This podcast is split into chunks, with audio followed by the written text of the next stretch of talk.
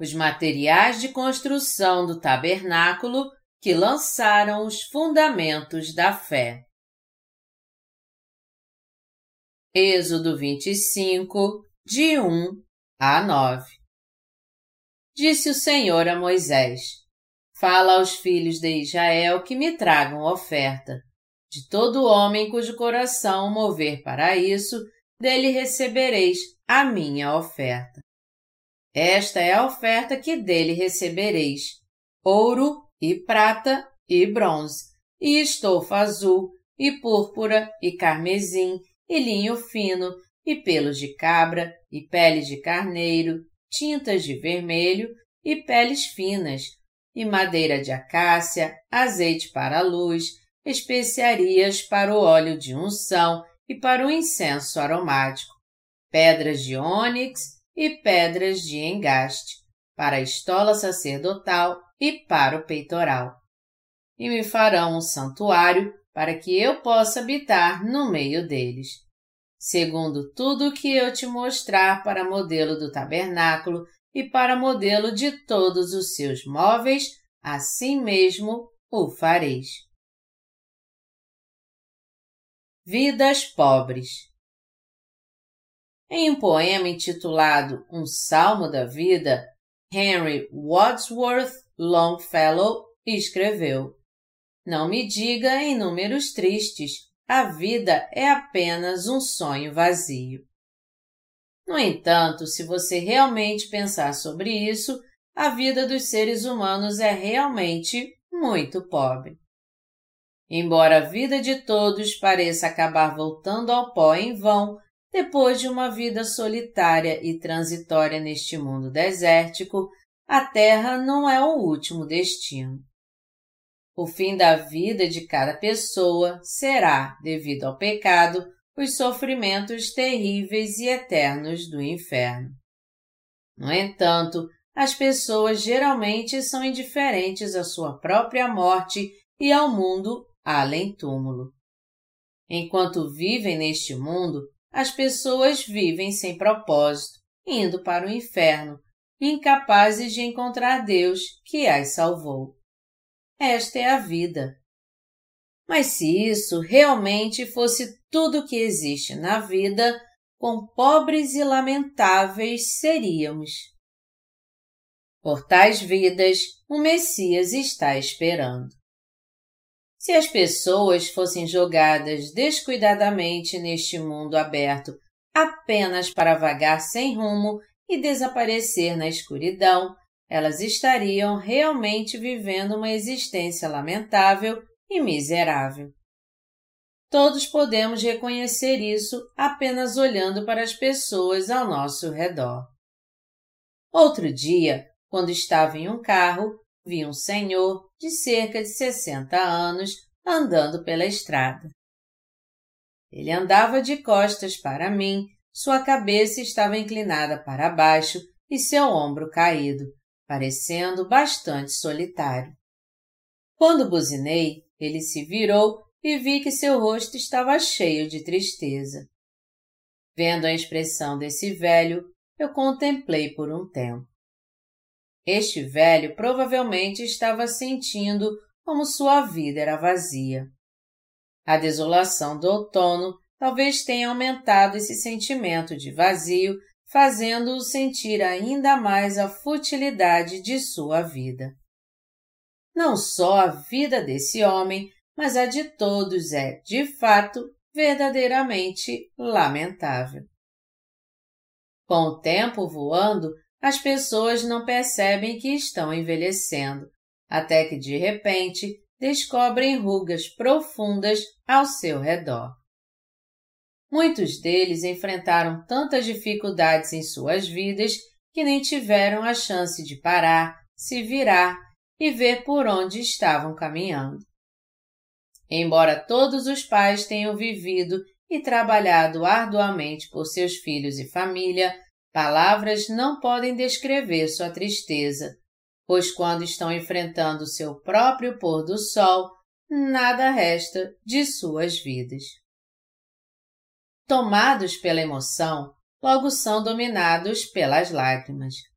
Depois de tanto tempo e depois de tantos anos, eles finalmente têm a chance de olhar para trás e, quando fazem, tudo o que podem sentir é o quão estranhamente esse cenário desolado do fim do outono se encaixa em seu próprio mundo e reflexões.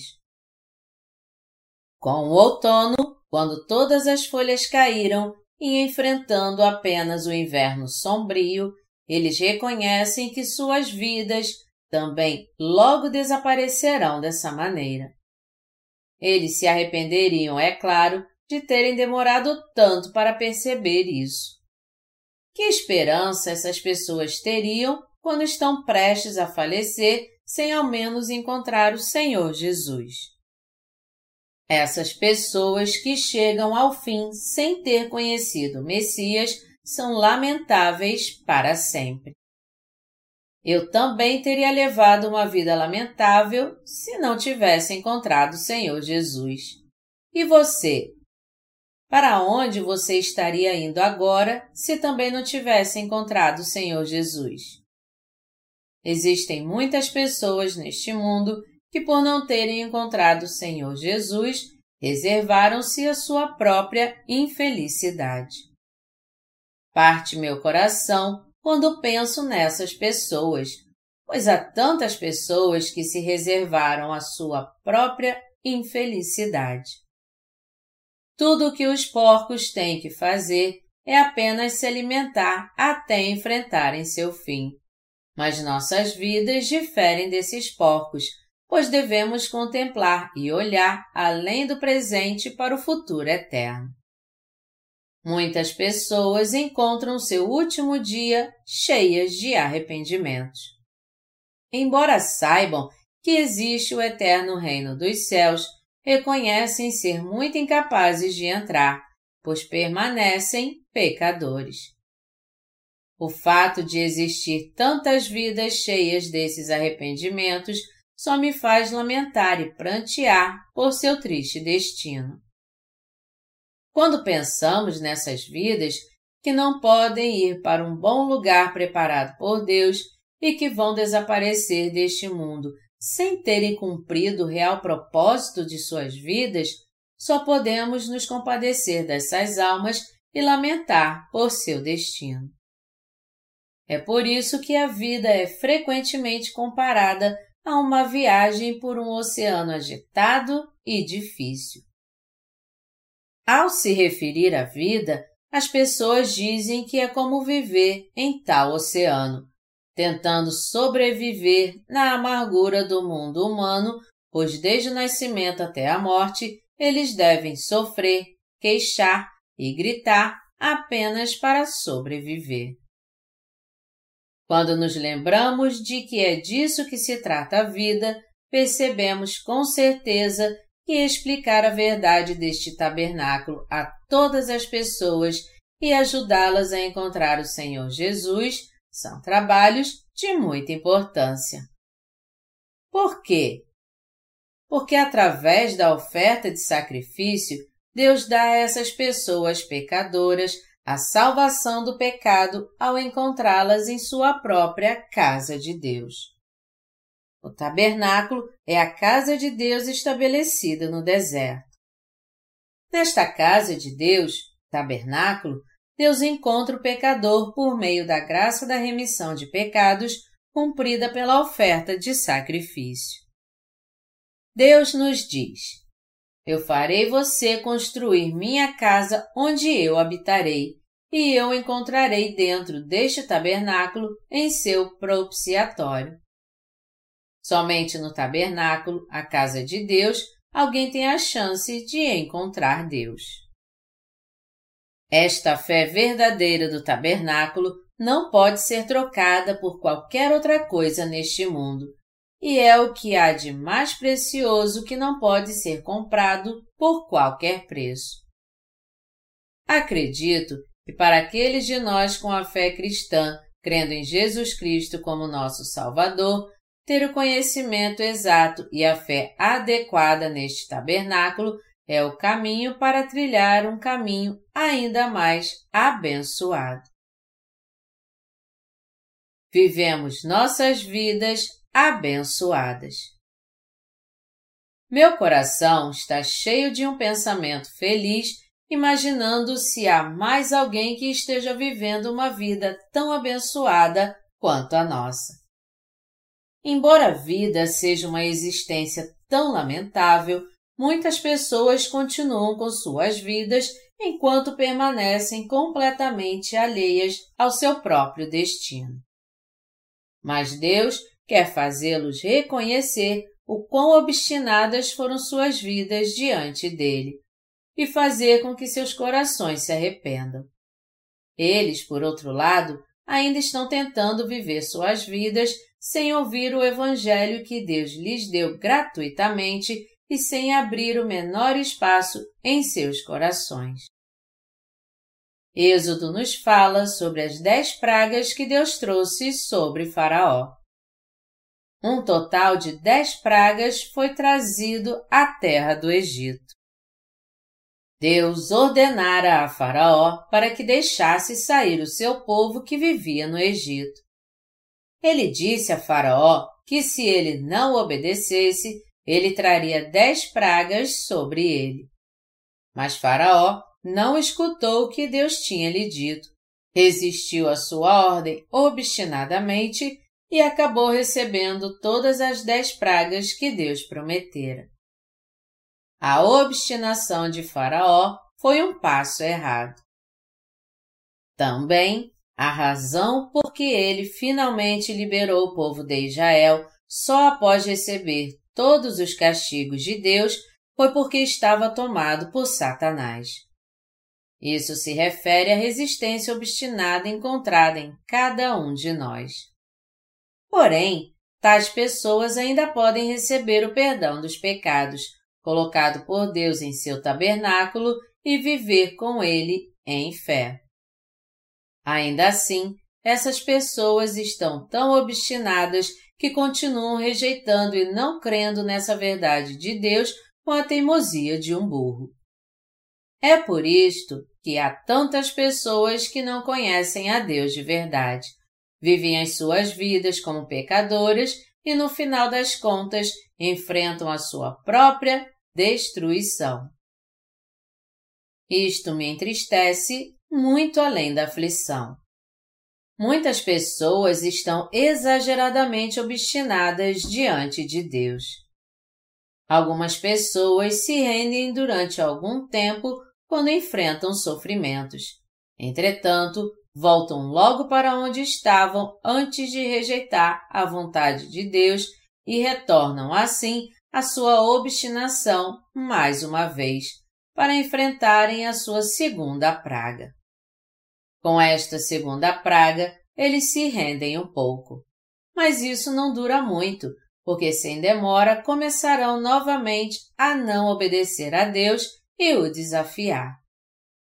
E assim são sujeitas à sua terceira praga, seguida pela quarta, quinta, sexta, sétima, oitava e nona pragas, até que só se rendem, finalmente, depois da última praga sendo destruídas. Quando vier a última praga, haverá muitos que suportarão o sofrimento do inferno por não acreditarem no que o Messias fez por eles. Quão tola é a vida dessas pessoas! É por isso que a vida de todos é tão lamentável. Embora a vida das pessoas seja lamentável diante de Deus, você tem que perceber que se encontrar com Deus no tabernáculo é uma grande bênção para você e habitar na palavra do tabernáculo com este conhecimento também. As ofertas que Deus exige de nós. Deus ordenou a Moisés que subisse ao Monte Sinai e lhe deu toda uma série de sua lei. Em primeiro lugar, ele deu a Moisés os dez mandamentos. Não terás nenhum outro Deus além de mim. Não te farás imagens, nem se curvará diante delas. Não chamarás meu nome em vão, lembrarás do sábado e o guardará em santidade, honrarás aos seus pais, não matarás, não cometerás adultério, não roubarás, não darás falso testemunho contra o seu vizinho e não cobiçarás. Além disso, Deus também lhe disse de outras leis que os israelitas teriam que guardar em sua vida cotidiana. Eram 613 os mandamentos e leis de Deus no total. Esses 613 mandamentos cobriam aspectos como o que fazer quando os israelitas perdiam seu gado, o que fazer quando o gado de outra pessoa caía em um buraco, que eles não deveriam cometer incesto, que se tivessem servos, deveriam libertá-los no sétimo ano, e se eles tivessem deixado sua serva se casar com seu único servo e tivessem um filho, eles deveriam deixar o servo ir sozinho no sétimo ano, e assim por diante. Deus disse a Moisés todas essas leis éticas que os israelitas tinham que manter pela fé diante de Deus em sua vida cotidiana. Deus então disse a Moisés para descer a montanha, reunir os anciãos e declarar seus mandamentos. Ouvindo a palavra de Deus, todo o povo de Israel concordou e jurou com seu sangue que assim obedeceria a todos os seus mandamentos. Êxodo 24, de 1 a 4.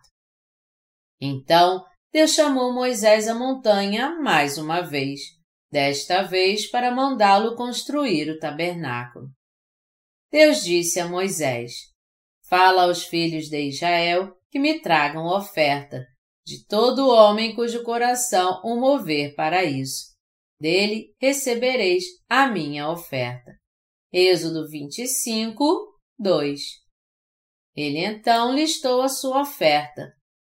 Esta é a oferta que dele recebereis: ouro, e prata, e bronze, e estofa azul, e púrpura, e carmesim, e linho fino, e pelos de cabra, e peles de carneiro tintas de vermelho, e peles finas, e madeira de acácia, azeite para a luz, especiarias para o óleo de unção e para o incenso aromático, pedras de ônix e pedras de engaste, para a estola sacerdotal e para o peitoral. Êxodo 25, de 3 a 7. Havia um propósito concreto por detrás de Deus dizendo-lhes para trazer essas ofertas. Este propósito era construir nesta terra a resplandecente casa de Deus, onde não há pecado e onde Deus habita, para que ele encontrasse o povo de Israel ali e fizesse seus pecados desaparecerem. Isso não significa, porém, que Deus lhes disse para trazer dinheiro para construir um edifício memorial como as igrejas de hoje. Os falsos profetas do cristianismo atual tendem a aplicar mal esta passagem quando estão tentando construir suas igrejas para satisfazer seus próprios desejos. Em contraste, Deus disse aos israelitas para trazerem essas ofertas para que ele as usasse na construção de sua própria casa e abençoá-los abundantemente ali. Na verdade, a razão pela qual Deus recebeu essas ofertas foi para nos livrar de nossos pecados e nos salvar de nosso julgamento.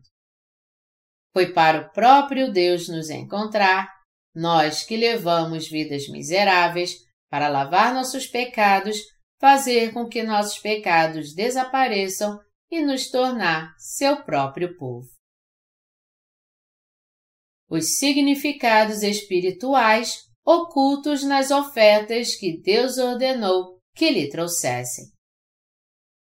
Antes de prosseguirmos, vamos primeiro passar algum tempo contemplando os significados espirituais dessas ofertas que Deus ordenou que fossem trazidas a Ele. Depois disso, examinaremos nossa fé à sua luz. Ouro, prata e bronze. Em primeiro lugar, devemos descobrir onde ouro, prata e bronze foram usados. No tabernáculo, o ouro era usado para o santo lugar, o santo dos santos e os artigos que nele se encontravam, inclusive o candelabro, a mesa de pão, o altar de incenso, o propiciatório e a arca do testemunho. O ouro se refere à fé na palavra de Deus, e a prata se refere à graça da salvação. Isso nos diz que temos que ter a fé que crê no presente de salvação dado somente pelo Messias, e a fé que crê que nosso Deus levou todos os nossos pecados, sendo julgado em nosso lugar.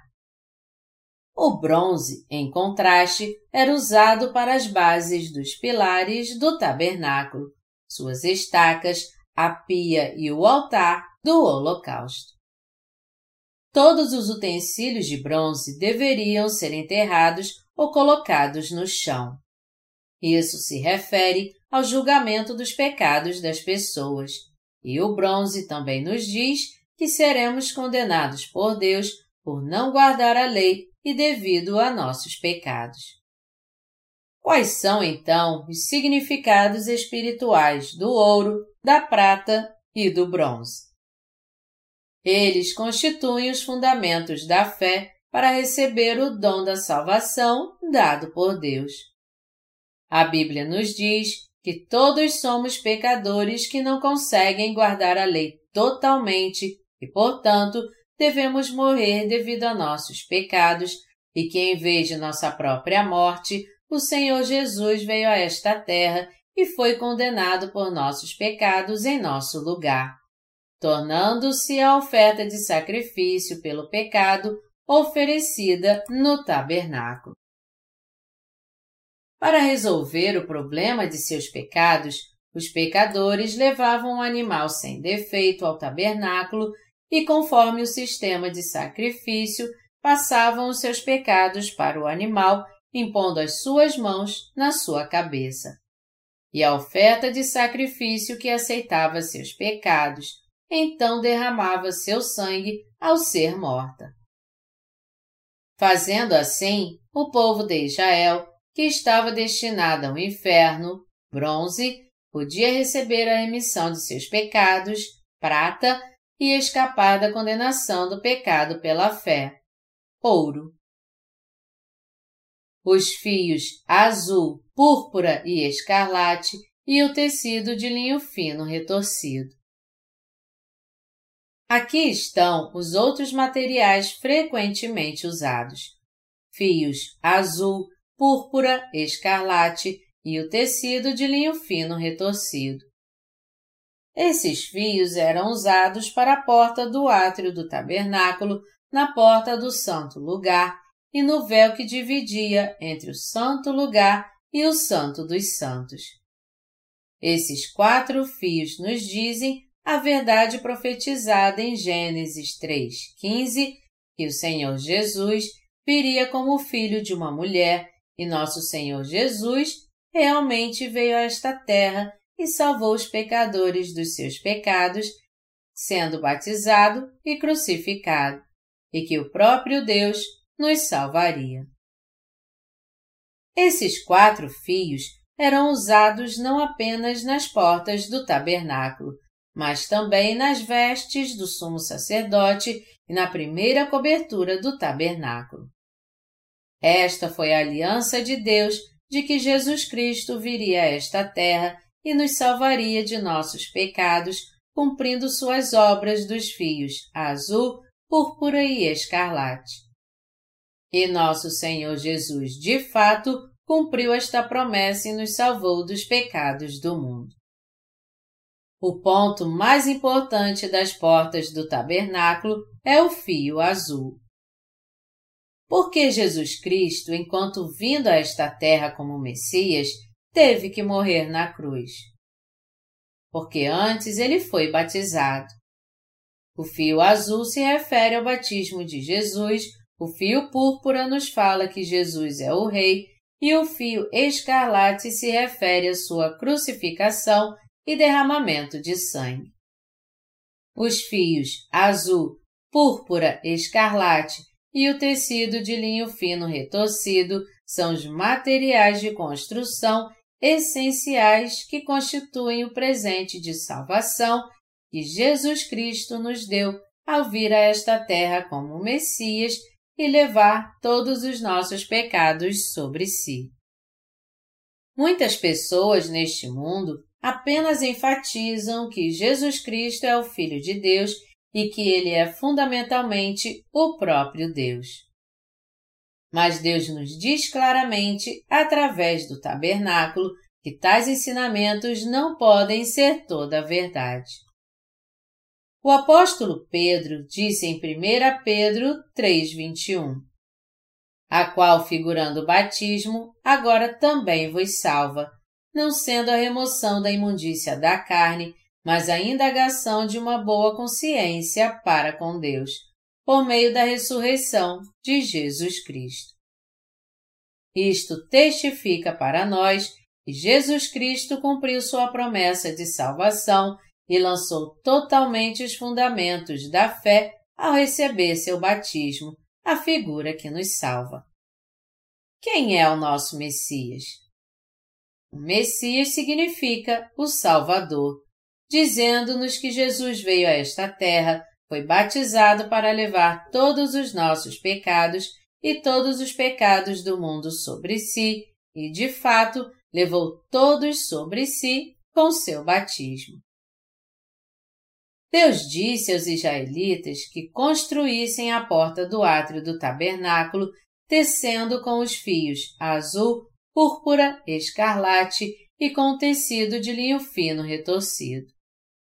E o propósito de nosso Deus, o Rei dos Reis e o Senhor dos Céus, de vir a esta terra na carne de um homem, era cumprir a verdade dos fios azul, púrpura, escarlate e do tecido de linho fino retorcido.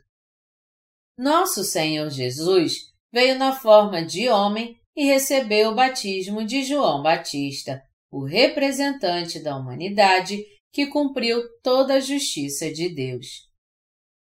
Isso era semelhante à oferta de sacrifício do Antigo Testamento que aceitava os pecados dos israelitas transferidos a ela pela imposição das mãos do sumo sacerdote sobre sua cabeça e era condenada por esses pecados no lugar do pecador. Em outras palavras, assim como a oferta de sacrifício do Antigo Testamento, Jesus veio no tempo do Novo Testamento como oferta de sacrifício pelos pecados de todos os pecadores, foi batizado, crucificado e assim levou toda a condenação dos pecados do mundo. Jesus Cristo cumpriu a verdade do fio azul ao ser batizado por João Batista como o Cordeiro sacrificial de Deus. Com este batismo, Jesus levou os pecados da humanidade sobre si de uma vez por todas. A razão pela qual a maioria dos cristãos se tornou o tipo de pessoa ainda pior do que as pessoas de outras religiões mundanas é porque eles foram incapazes de conhecer e acreditar nesta verdade do fio azul, o batismo de Jesus. Portanto, não receberam a remissão dos seus pecados de uma vez. Quando os cristãos não têm a interpretação correta desse batismo que Jesus recebeu para levar nossos pecados sobre si, seus fundamentos de fé não podem ser estabelecidos corretamente desde o início. Para ser exato, o fio azul é o método e a verdade pela qual o Messias veio a esta terra e levou nossos pecados sobre si. E o fio escarlate refere-se ao sangue de Jesus. A razão pela qual Jesus Cristo foi crucificado, derramou seu sangue e morreu na cruz é porque todos os nossos pecados foram passados para Ele através do seu batismo. Foi porque Jesus Cristo levou nossos pecados sobre si com seu batismo recebido de João Batista que ele pôde morrer na cruz. e foi por causa disso que seu sacrifício por nós na cruz não foi em vão. Por Jesus Cristo, o Messias, suportar toda a nossa condenação do pecado com seu batismo e crucificação, é que ele pôde completar nossa salvação. O fio púrpura significa que Jesus Cristo é Deus e o Rei dos Reis. Embora Jesus Cristo seja o Rei dos Reis, o fio púrpura, se ele não tivesse sido batizado por João Batista, o representante da humanidade, e não tivesse levado nossos pecados sobre si mesmo, o fio azul, não importa com quanto sofrimento e dor ele morreu na cruz, o fio escarlate. Sua morte teria sido apenas em vão. O linho fino retorcido está nos dizendo que a palavra da profecia que Deus falou no Antigo Testamento é totalmente cumprida no Novo Testamento. O cristianismo atual perdeu o significado do fio azul. Ainda há uma tendência marcada no cristianismo atual para ignorar o fio azul entre os quatro passos e interpretar a palavra de Deus arbitrariamente por si mesmo. Este grande pecado será seguramente condenado. Os fios azul, púrpura e escarlate e o tecido de linho fino retorcido, usados para a porta do átrio do tabernáculo, nos dizem a verdade da salvação, que para nos salvar de nossos pecados, Jesus Cristo, nosso Messias, teve que vir a esta terra na carne de um homem e ser batizado e crucificado.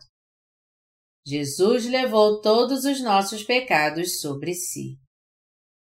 Como Jesus Cristo levou nossos pecados sobre si? Ele os levou por meio do batismo que recebeu de João Batista. Somente levando nossos pecados sobre si, Jesus poderia se tornar nosso verdadeiro Salvador.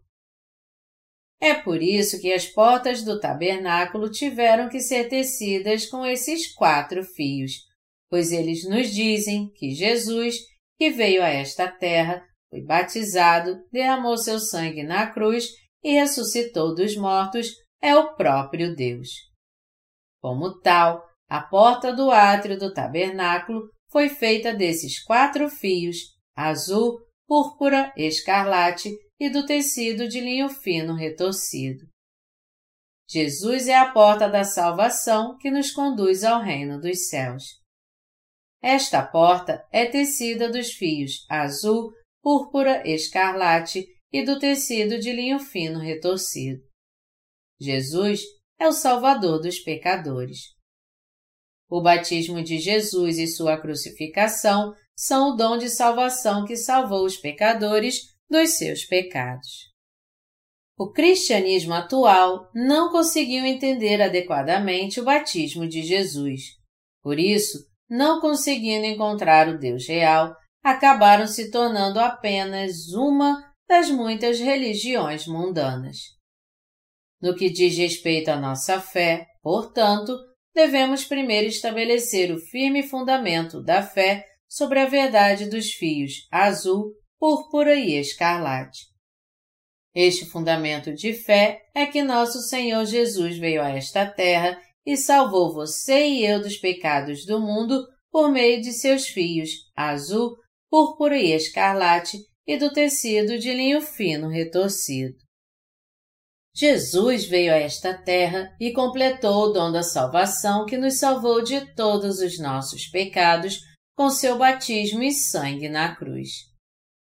Para ser mais específico, Jesus veio a esta terra na forma de um homem, levou os pecados do mundo sobre si por meio de seu batismo, expiou todos os nossos pecados com seu sangue na cruz e, assim, levou a condenação de nossos pecados a morrer na cruz. Este Jesus que nos salvou pela água e pelo sangue, 1 João 5, de 4 a 8, é fundamentalmente o Senhor da criação que nos criou, e o mesmo que nos deu o dom da salvação, que nos salvou.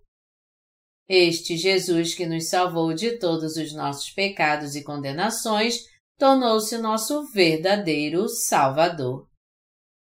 Isso é o que os materiais de construção do tabernáculo estão nos dizendo.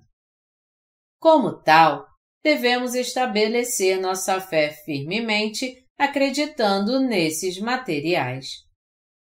Ao crer neste Jesus, que veio como nosso Messias e como nosso próprio Salvador, devemos crer clara e definitivamente de todo o coração no batismo que ele recebeu, em toda a condenação que ele carregou por nós na cruz e em sua ressurreição dos mortos. O Salvador que nos deu o dom da salvação de todos os nossos pecados através do seu batismo e do sangue que derramou na cruz, não era apenas um homem, mas ele é o próprio Criador que criou a humanidade e todo o universo. Devemos confessar nossa fé nos fios azul, púrpura e escarlate. Sem tal confissão de fé, é simplesmente insustentável crer em Jesus como Salvador. Você alguma vez jogou um jogo silencioso de leitura labial de palavras? Este jogo começa com uma pessoa que recebe um cartão no qual está escrita uma frase. A pessoa primeiro lê a frase secretamente e depois expressa a frase silenciosamente, apenas com o formato dos lábios. Então, o próximo que lê os lábios passa para a terceira pessoa. Essa pessoa, então, lê os lábios da segunda pessoa e passa para a quarta pessoa da mesma maneira, até que a última pessoa seja alcançada. O objetivo deste jogo é que a última pessoa diga corretamente a frase original transmitida pela primeira vez. A razão pela qual este jogo é divertido é que a frase original é facilmente distorcida. Por exemplo, se o jogo começou com uma frase que dizia ligue o ventilador, após repassada para algumas pessoas, ela já começava a ser alterada. No final, a última pessoa também pode dizer: manda embora o burro, terminando com uma frase completamente diferente. Assim como esta última pessoa faz leitura de uma frase totalmente diferente, o cristianismo de hoje também tem uma fé completamente equivocada, como se estivesse jogando este jogo silencioso de leitura labial de palavras. Por que esse é o caso? Porque falhou em lançar o fundamento de fé com base nos fios azul, púrpura e escarlate. O cristianismo atual não baseou sua fundação nesta fé dos fios azul, púrpura e escarlate. Quando o fundamento da fé está errado, não importa o quão fervorosamente acreditemos em Jesus e o quanto busquemos aplicar seus ensinamentos em nossas vidas. Simplesmente não conseguiremos. Quando Deus disse aos israelitas que trouxessem a ele suas ofertas para construir o tabernáculo, ele lhes disse que primeiro trouxessem ouro, prata e bronze, e depois trouxessem fios azul, púrpura e escarlate e o tecido de linho fino retorcido. Todos esses materiais de construção nos mostram que Jesus Cristo nos salvou por meio de seu batismo recebido de João Batista, seu sangue de morte na cruz e sua ressurreição. O fio azul era usado não apenas em todas as portas do tabernáculo, mas também no manto do sumo sacerdote e nas coberturas do tabernáculo. Este é o Evangelho que nos conta como nosso Senhor Jesus veio a esta terra e exatamente como ele salvou você e eu de nossos pecados. Como tal, ele nos diz o quão importantes esses quatro constituintes básicos da fé, isto é, os fios azul, púrpura e escarlate e o linho fino retorcido, realmente são para a nossa fé. Com base nesta palavra, todos devemos estabelecer nosso fundamento de fé firmemente. Só assim podemos crer em Deus e receber nossa remissão de pecados, nos tornar seus servos que pregarão essa palavra depois disso, e quando o Senhor Jesus voltar, ser as pessoas de fé que poderão permanecer confiantes diante de Deus com essa fé. Na Coreia, é verdade que ainda há bajulação que considera qualquer coisa estrangeira ser melhor. Esta tendência está bem presente entre os teólogos do meu país, que colocam grande confiança no que os teólogos ocidentais dizem, confiando ainda mais nas suas palavras e até mesmo mais do que na palavra de Deus. Eles devem ser libertos dessa ignorância e verdadeiramente têm que crer na palavra de Deus, enquanto confiando e dependendo dele pela verdade do batismo de nosso Senhor Jesus, do seu sangue e do fato de que ele é o próprio Deus e fundamentalmente é a porta da nossa salvação. Assim como o apóstolo Pedro confessou, Tu és o Cristo, o Filho do Deus vivo. Mateus 16, 16. Se você crê em Deus e se crê que o Senhor Jesus veio a esta terra para nos salvar de nossos pecados, então você também deve saber e crer que o Senhor Jesus se tornou o nosso verdadeiro Deus da salvação, levando nossos pecados sobre si com seu batismo, morrendo na cruz e ressuscitando dos mortos. O batismo de nosso Senhor Jesus e o sangue da cruz são os fundamentos da verdadeira fé que nos permite receber o dom da salvação. Se não pudéssemos nem mesmo crer na fé dos fios azul, púrpura e escarlate, segundo a palavra de Deus, como poderíamos chamá-la de fé verdadeira? A lei é a sombra dos bens vindouros. Os materiais de construção do tabernáculo nos mostram que nosso Senhor Jesus veio a esta terra na forma de um homem, levou nossos pecados sobre si com seu batismo, suportou a condenação de nossos pecados com sua crucificação, ressuscitou dos mortos e assim tornou-se nosso Salvador. Com os fios azul, púrpura e escarlate, nosso Deus prometeu no Antigo Testamento que nos daria o dom da salvação.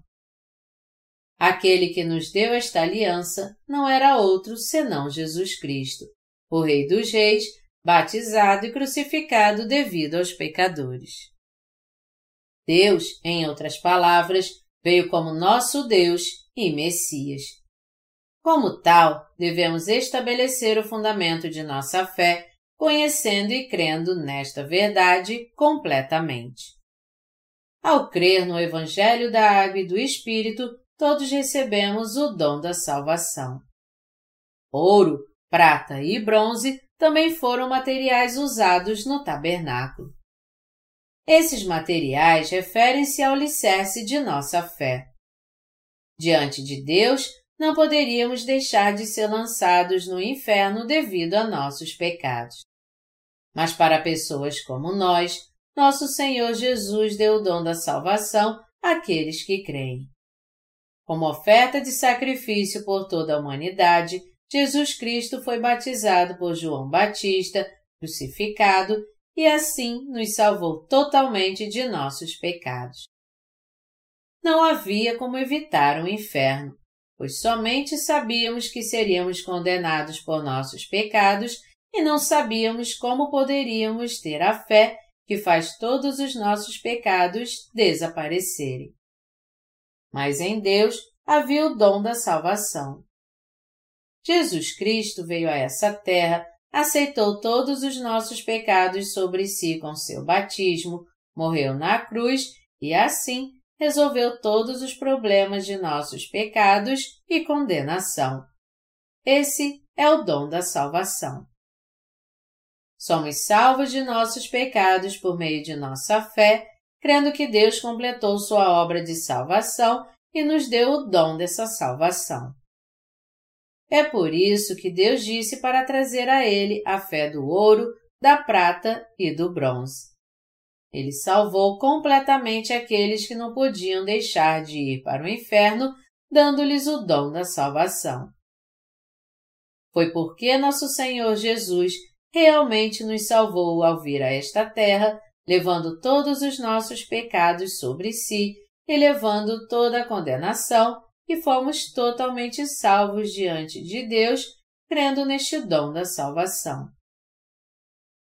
Jesus Cristo agora é nosso Salvador perfeito. Portanto, devemos permanecer firmes com nossa fé em seu dom de salvação, pois os fios azul, púrpura e escarlate e o tecido de linho fino retorcido são os dons da fé. Deus não quer que creamos arbitrária e cegamente como ignorantes que não sabem nada. Pelos de cabra, peles de carneiro, tintas de vermelho e peles de texugo. Estes foram usados para fazer as coberturas do tabernáculo. A primeira cobertura foi tecida de fios azul, púrpura, carmesim e de linho fino retorcido, sobre a qual foi colocada a segunda cobertura de pelos de cabra. Este foi então coberto por peles de carneiro tintas de vermelho e, por último, peles de texugo foram colocadas em cima. Desta forma, quatro camadas diferentes de coberturas cobriam o tabernáculo. A última cobertura colocada no tabernáculo era de peles de texugo. Então, o que aparecia na superfície das coberturas do tabernáculo eram apenas essas peles de texugo preto. O texugo é uma lontra marinha. O tamanho de suas peles é aproximadamente o mesmo de um homem ou um pouco menor, e as peles são impermeáveis. É por isso que as peles de texugo foram usadas como cobertura para a camada superior do tabernáculo. Por causa disso, a aparência externa do tabernáculo era bastante inexpressiva e certamente não era uma visão agradável de se ver. Isso nos diz que quando Jesus Cristo veio a esta terra por nós, ele realmente veio em uma forma tão humilde, sem nada desejável em sua aparência. As peles de carneiro tintas de vermelho nos dizem que Jesus Cristo viria a esta terra e seria sacrificado por nossa causa, enquanto os pelos de cabra nos dizem que ele nos salvaria sendo batizado como nossa oferta de sacrifício, aceitando os nossos pecados sobre si e sendo sacrificado na cruz. Os materiais dessas coberturas do tabernáculo, em outras palavras, são os fundamentos de nossa fé. Essas verdades são os materiais de construção da fé que absolutamente não podem faltar. Para nos dar o dom da salvação, Jesus Cristo veio a esta terra como nossa própria oferta de sacrifício. No Antigo Testamento, Deus estabeleceu o sistema de sacrifício para a remissão dos pecados dos israelitas. Os animais imaculados do sacrifício, cabritos, cordeiros ou touros, aceitavam os pecados dos israelitas passados sobre eles com a imposição de mãos e eram mortos substituindo-os, derramando seu sangue e sendo queimados, salvando-os assim de todos os seus pecados. Jesus Cristo veio a esta terra como o Cordeiro do sacrifício e levou nossos pecados sobre ele através do seu batismo, ou seja, a imposição de mãos. Assim como a oferta de sacrifício era morta derramando seu sangue e queimada no altar do holocausto para aceitar os pecados dos israelitas com a imposição de mãos, também Jesus Cristo levou toda a condenação de nossos pecados ao ser batizado e morrendo na cruz e assim nos salvou dos pecados do mundo. Como os nomes no livro do juízo eram apagados ao colocar o sangue da oferta de sacrifício nas pontas do altar do holocausto, do mesmo modo, Jesus Cristo foi batizado e derramou seu sangue. E assim, ele completou nossa expiação eterna com este sangue, apagando todos os pecados do mundo.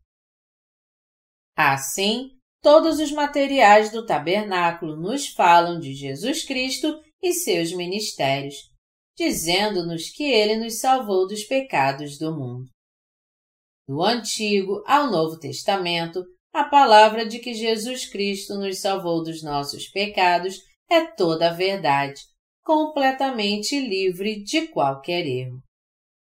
Muitos cristãos de hoje não creem que Jesus Cristo veio a esta terra como nossa oferta de sacrifício e levou nossos pecados sobre si com seu batismo. Mas eles creem incondicionalmente somente em sua morte na cruz. Tal fé cristã vem de uma porta ilegal do átrio do tabernáculo, tecido apenas com os fios escarlate e púrpura, deixando de fora o fio azul. Eles têm apenas a fé equivocada que não vê necessidade da cobertura feita de fios azul, púrpura, escarlate e do tecido de linho fino retorcido, e que, em vez disso, acredita que tudo que eles precisam são apenas as duas coberturas de peles de carneiro, tintas de vermelho e de peles de texugo. Quando olhamos para as muitas pinturas do tabernáculo retratadas em todo o mundo, a maioria delas é pintada de tal forma que não podemos encontrar nem mesmo o menor traço do fio azul. Porque as pessoas que pintaram esses quadros não conhecem o Evangelho da Água e do Espírito, a porta do átrio do tabernáculo em suas pinturas está toda coberta de vermelho e branco. Mas tal fé nunca pode ser a fé correta diante de Deus. O fio mais usado para a porta do átrio do tabernáculo era o fio azul, seguido do fio roxo, depois do fio escarlate e depois do fio branco. Então, ao olhar para a porta do átrio, todas essas quatro cores devem aparecer de uma só vez mas porque há tantas pessoas neste mundo cuja fé é completamente desprovida de qualquer conhecimento do batismo de Jesus, todas elas ignoram os quatro fios coloridos usados para o tabernáculo e, em vez disso, construíram suas portas do tabernáculo com apenas dois fios. Ao fazer isso, eles estão enganando muitas pessoas que têm somente conhecimento limitado de Deus e são completamente ignorantes de Sua palavra. Estes são todos falsos profetas. Referindo-se a essas pessoas, o próprio Jesus as descreveu como o joio que o diabo semeou no meio do trigo. Mateus 13, 25. Eles se tornaram, em outras palavras, pessoas que espalham falsas mentiras, deixando o fio azul fora de suas pinturas da porta do átrio do tabernáculo. É por isso que tantas pessoas permanecem pecadoras mesmo quando creem em Jesus, e é por isso que, apesar de sua fé em Jesus, todas elas estão destinadas à destruição devido a seus pecados. Nosso fundamento de fé deve permanecer firme. De que serviria levar um longo período de vida religiosa para suas almas quando tudo está fundamentado em uma base de fé falsa? A fé errada pode e vai desmoronar a qualquer momento. Não importa quão bonita seja nossa casa, de que serviria se construíssemos esta casa sobre um fundamento imperfeito de fé. Independente de quão diligentemente você tenha servido a Deus, se o seu fundamento de fé for falho, você apenas construiu sua casa na areia. Quando vierem as tempestades, os ventos aumentarem e as enchentes começarem, tudo desmoronará de uma vez. Mas e a fé cujo fundamento é sólido? Ela nunca cai, não importa o quanto seja abalada. Deus nos disse que uma casa construída sobre a rocha da verdade, tecida com os fios azul, púrpura, escarlate e o tecido de linho fino retorcido, nunca cairá. Este é realmente o caso. Qual é a fé da rocha? É a fé que crê verdadeiramente nos fios azul, púrpura, escarlate e no tecido de linho fino retorcido. A fé daqueles que construíram essa casa de fé nunca entrará em colapso. É por isso que é fundamental que nossa fé tenha um fundamento firme e sólido. Se acreditarmos sem entender exatamente o que o Senhor Jesus fez por nós, essa fé se transformaria em uma fé religiosa e falsa, indesejada por Deus madeira de acácia, azeite e especiarias. Os pilares do tabernáculo, o altar do holocausto, as tábuas e os utensílios do santuário eram todos feitos de madeira de acácia. Madeira na Bíblia geralmente implica seres humanos. Juízes 9, de 8 a 15 e Marcos 8, 24. A madeira aqui também se refere a nós em nossa natureza humana, que esta madeira de acácia foi usada para os pilares, o altar do holocausto e o próprio tabernáculo nos diz que assim como as raízes das acácias estão sempre enterradas sob o solo, nossos fundamentos são tais que não podemos deixar de pecar o tempo todo. Todas as pessoas devem admitir que simplesmente não podem deixar de continuar sendo injustas e pecarem constantemente. Em simultâneo, a madeira de acácia também implica a humanidade de Jesus Cristo.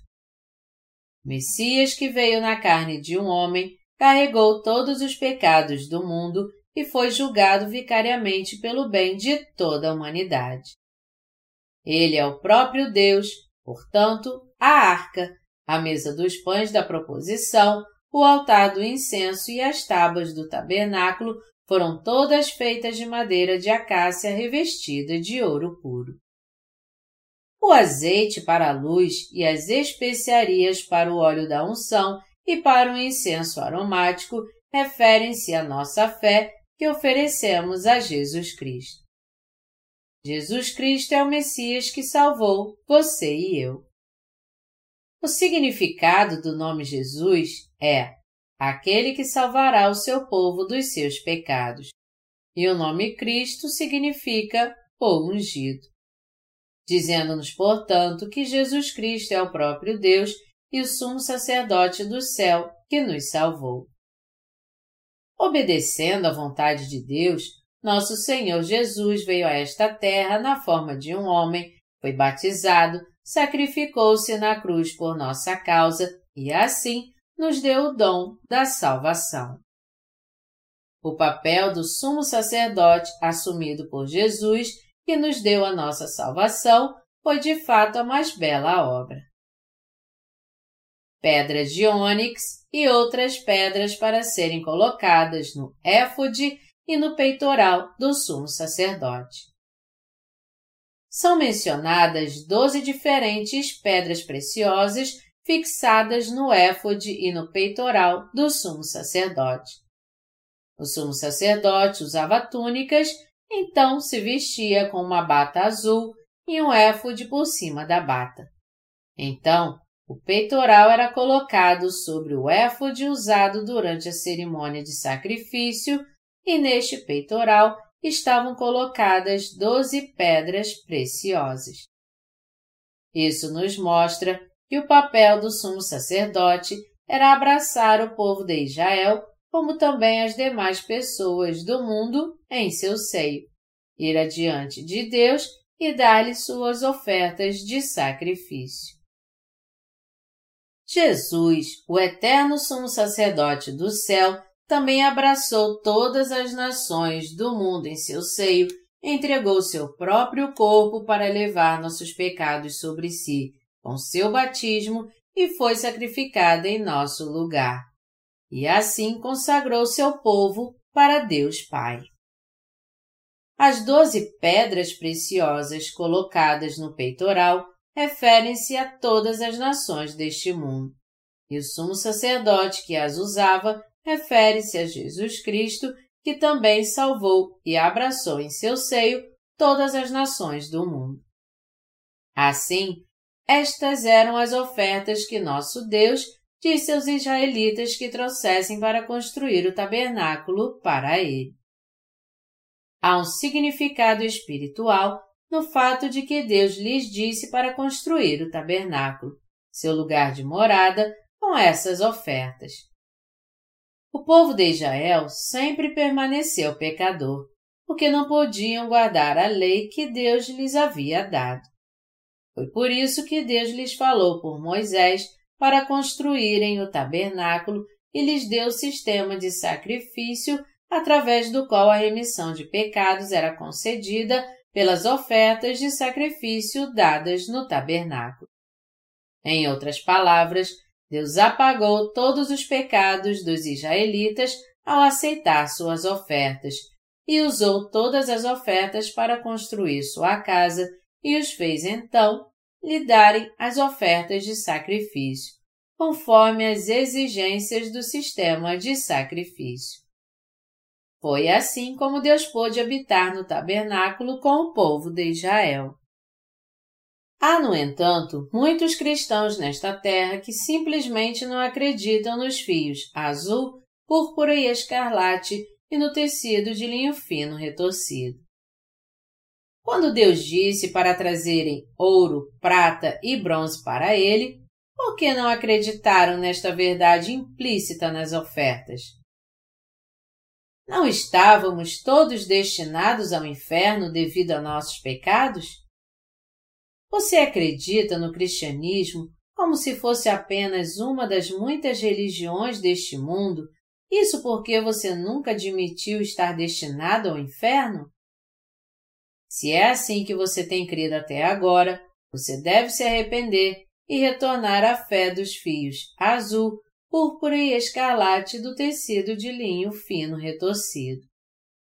Você deve entender diante dos rígidos mandamentos de Deus que você é uma massa de pecado e que está destinada ao inferno por causa desses pecados. Então, é melhor você crer no Evangelho da Água e do Espírito. Agora, você deve crer no Evangelho da Verdade, que diz que, mesmo quando você estava destinado ao inferno, nosso Senhor Jesus veio a esta terra como Messias, aceitou seus pecados sobre si mesmo com seu batismo, carregou esses pecados para a cruz e se sacrificou, derramando seu sangue sobre ela. E assim salvou você e eu de nossos pecados e da condenação. Sem crer no Evangelho da Água e do Espírito manifestado nos fios azul, púrpura e escarlate, nunca poderemos lançar nosso fundamento de fé totalmente. Devemos pensar sobre o fundamento de nossa fé. Deus nos diz para ter a fé dos fios azul, púrpura e escarlate. Devemos nos perguntar se realmente temos a fé dos fios azul, púrpura e escarlate, ou se acreditamos como se a verdade fosse manifesta somente nos fios púrpura e escarlate, deixando de fora o fio azul. Precisamos olhar para nós mesmos e ver se estamos ou não levando a Deus o tipo errado de fé que só se ajusta ao nosso gosto. Quando Deus nos diz para trazermos a Ele os fios azul, púrpura e escarlate, não estamos por acaso dando a Ele um fio de nylon preto? Deus, o fio que você pediu parece ser inútil para o tabernáculo. Apodrecerá com a chuva. E também é bastante cansativo procurá-lo e trazê-lo até aqui. experimente este fio de nylon. Posso garantir que durará pelo menos 50 anos, talvez até 100 anos, se você o mantiver bem. E mesmo se você enterrá-lo no chão, não vai apodrecer por mais de 200 anos. Isso não é simplesmente maravilhoso? Não é isso por acaso que estamos dizendo a Deus? Devemos também dar uma boa olhada em nós mesmos e considerar se não estamos realmente levando esse tipo de fé narcisista e supersticiosa a Deus. E se tivermos essa fé, devemos nos arrepender agora mesmo. Devemos, em outras palavras, nos converter. Há muitos entre nós que se consideram realmente bons cristãos, mas olhando mais de perto, seu conhecimento está errado assim como sua fé. O misticismo prevalecente no cristianismo atual. O misticismo é o que os cristãos normalmente mais acreditam. Essas pessoas não têm ideia do que a palavra de Deus está realmente dizendo. Por não conhecerem a palavra da verdade que o Messias lhes deu, eles creem e seguem o Senhor Jesus de acordo com seus próprios sentimentos e emoções. E estão convencidos de que tais sentimentos são verdadeiros. Porque oram a Deus fervorosamente por si mesmos e seguem fielmente suas próprias emoções e sentimentos que sentem em suas orações, não conseguem discernir o que exatamente é a verdadeira fé em Deus. Assim, Crer em Deus conforme as próprias emoções e sentimentos que flutuam amplamente nos próprios pensamentos é a fé do misticismo.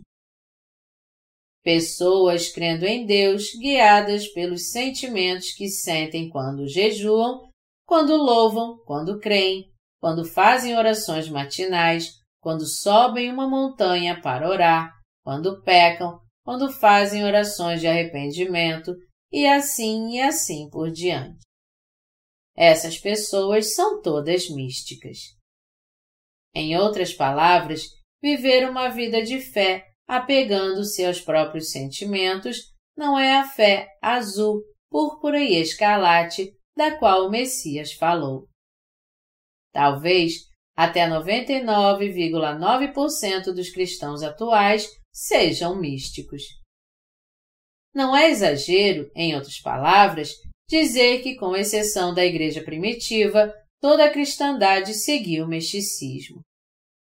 Aqueles que não têm a fé dos fios azul, púrpura e escarlate estão iludidos ao pensar que seus próprios sentimentos são, de alguma forma, a própria fé. Eles afirmam ter visto e encontrado Deus em suas orações e nos contam como se sentem maravilhosos sempre que estão louvando. Eles dizem: Reunidos nesta reunião de louvor, levantamos nossas mãos e juntos nos arrependemos de nossos pecados. Seguramos a cruz e realizamos algum ritual aos seus pés, e então nossos corações se inflamaram e Cristo tornou-se tão intensamente amável. Sentimos muita gratidão em nossos corações pelo sangue que Jesus Cristo derramou. Cremos ainda, mais fervorosamente, que o Senhor Jesus lavou todos os nossos pecados, entendendo ainda mais que foi por isso que ele derramou seu sangue. Simplesmente amamos toda a experiência.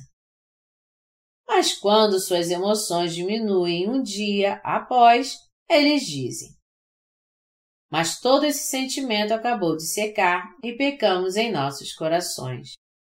Isso não é outra coisa senão a fé do misticismo. Independentemente das diferenças denominacionais ou sectárias, todo cristão precisa da fé que crê nesta verdade dos fios azul, púrpura e escarlate.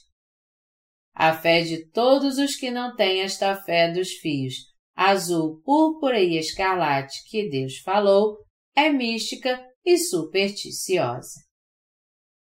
O que essas pessoas estão dando a Deus não é a fé dos fios azul, púrpura e escarlate, mas a fé do fio de nylon. Eles estão trazendo a Deus sua fé mística, ou seja, algo que fica muito aquém, algo que Deus nem mesmo olha. Você já viu as cordas grossas usadas para amarrar os barcos nos piers? Os místicos oferecem de bom grado a Deus esse tipo de material. Quando nosso Deus nos disse para trazer os fios azul, púrpura e escarlate e o tecido de linho fino retorcido, algumas pessoas levam esta corda grossa a Deus, dizendo-lhe: Senhor, aceita esta fé. E outras pessoas levam até mesmo correntes de ferro usadas para amarrar grandes navios uns aos outros no cais. Tendo enrolado um monte dessas grossas correntes de ferro, o oferecem aos pés do Senhor Jesus, pedindo-lhe que o aceite. Mas Deus nos disse para trazer a fé dos fios azul, púrpura e escarlate. Ele não nos disse para trazermos correntes de ferro. No entanto, muitas pessoas estão levando o que parece melhor aos seus próprios olhos ou o que é mais fácil para encontrar. Embora existam pessoas que vão a Deus com correntes de ferro, cordas, fios de nylon ou até ararutas, Deus, na verdade, recebe apenas a oferta dos fios azul, púrpura e escarlate. Deus estabeleceu que a única fé que ele aceitaria é a fé dos fios azul, púrpura e escarlate. Como tal, devemos levar esta fé dos fios azul, púrpura e escarlate diante de Deus. O Messias não recebe qualquer oferta. Os israelitas também tiveram que levar a Deus ouro, prata e bronze e doze pedras preciosas para serem colocadas no éfode e no peitoral.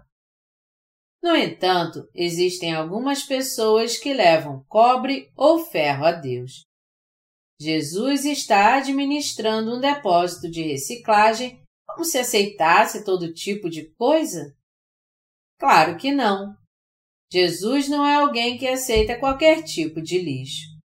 Ele não administra um depósito de lixo recolhendo qualquer coisa inútil que você traz para ele. Jesus é o Messias que quer nos conceder sua misericórdia dos fios azul, púrpura e escarlate, que perdoa nossos pecados e que quer nos dar seu verdadeiro amor. É por isso que Jesus é chamado como o Rei do Amor. Nosso pastor é de fato o Rei do Amor. Jesus é de fato nosso verdadeiro Messias. Este Messias estabeleceu a fé que ele quer de nós, definindo certas características como absolutamente necessárias. Somente quando formos diante de Deus com esta fé, ele nos dará o que nos prometeu.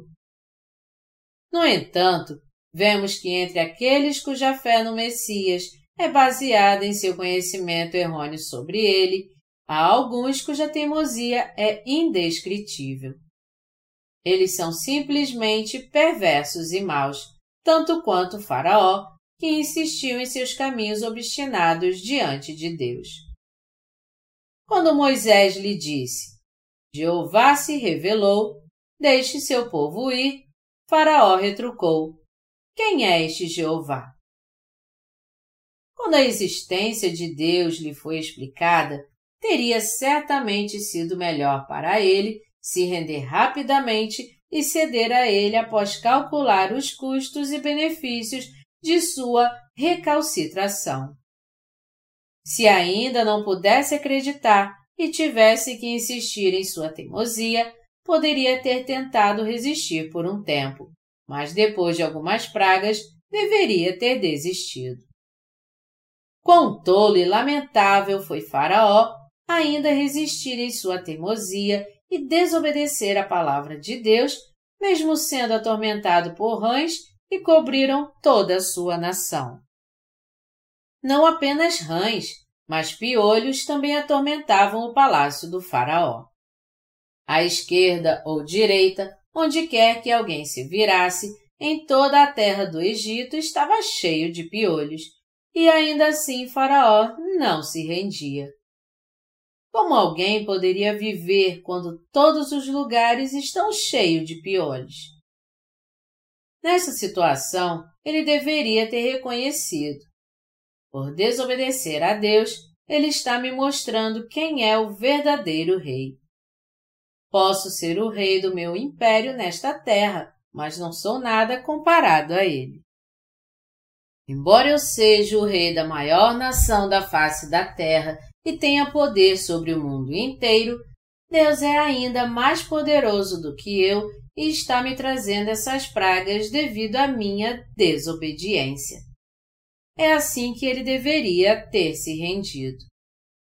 A coisa mais sábia para Faraó seria se render rapidamente após ver por si mesmo qual seria o custo de sua resistência.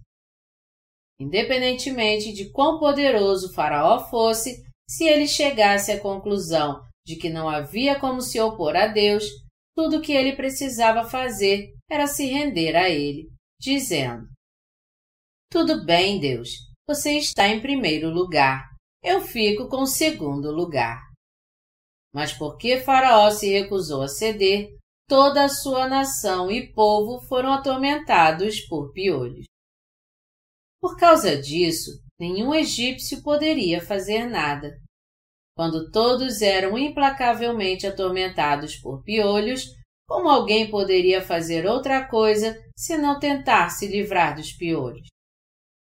Todos podemos imaginar esses pobres egípcios correndo com tochas, tentando se livrar dos piolhos, talvez até incendiando suas próprias casas no processo e o fedor dos piolhos queimando, enchendo as aldeias. Há coisas que o homem pode fazer e há coisas que o homem não pode fazer. Porque Deus é o Senhor dos exércitos, é Deus quem preside a vida e a morte, a felicidade e a infelicidade, as bênçãos e as maldições. Quando for esse o caso, em vez de confiar em nós mesmos e tentar nos opor a Deus, todos devemos pensar racionalmente e chegar à conclusão lógica de abandonar nossa teimosia. Entre nós, podemos insistir no nosso próprio caminho e tentar prevalecer sobre os outros. Mas quando lidamos com o Messias, isso não é possível. Precisamos pensar em que tipo de pessoa realmente devemos ser diante de Deus. Necessitamos considerar seriamente se devemos nos opor a Deus ou se nossos corações devem realmente ser humildes e submissos. É importante chegar à conclusão definitiva de que todos devemos ser submissos diante de Deus. Diante dos homens, Podemos resistir em nossa teimosia e, às vezes, enfrentar suas consequências. Mas diante de Deus, nosso coração deve ser absolutamente submisso. Deus, eu errei. Aqueles que admitem isso são os que escolhem o caminho certo. Estas são as pessoas que podem ser salvas de suas vidas amaldiçoadas. Para aqueles que deixaram Deus devido a seus pecados, a maneira de ser abraçado por Deus e se alimentar de sua água que dá vida é nascer de novo pela água e pelo Espírito. Que podemos esperar de nossas vidas quando tais vidas são gastas inutilmente no deserto deste mundo, flutuando em torno de sua terra vazia e estéril, sem qualquer propósito, apenas para retornar a um punhado de pó. A única maneira de nós que voltaremos ao pó e seremos lançados no lago de fogo, sermos salvos, é crendo no Evangelho da Água e do Espírito e assim recebermos a remissão dos nossos pecados.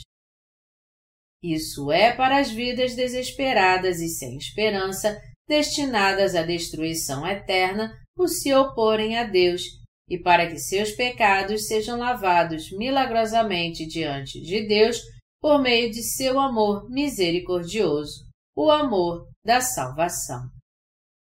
Devemos, portanto, estar todos revestidos desta salvação. Como alguém, sendo um mero mortal, pode desafiar a Deus?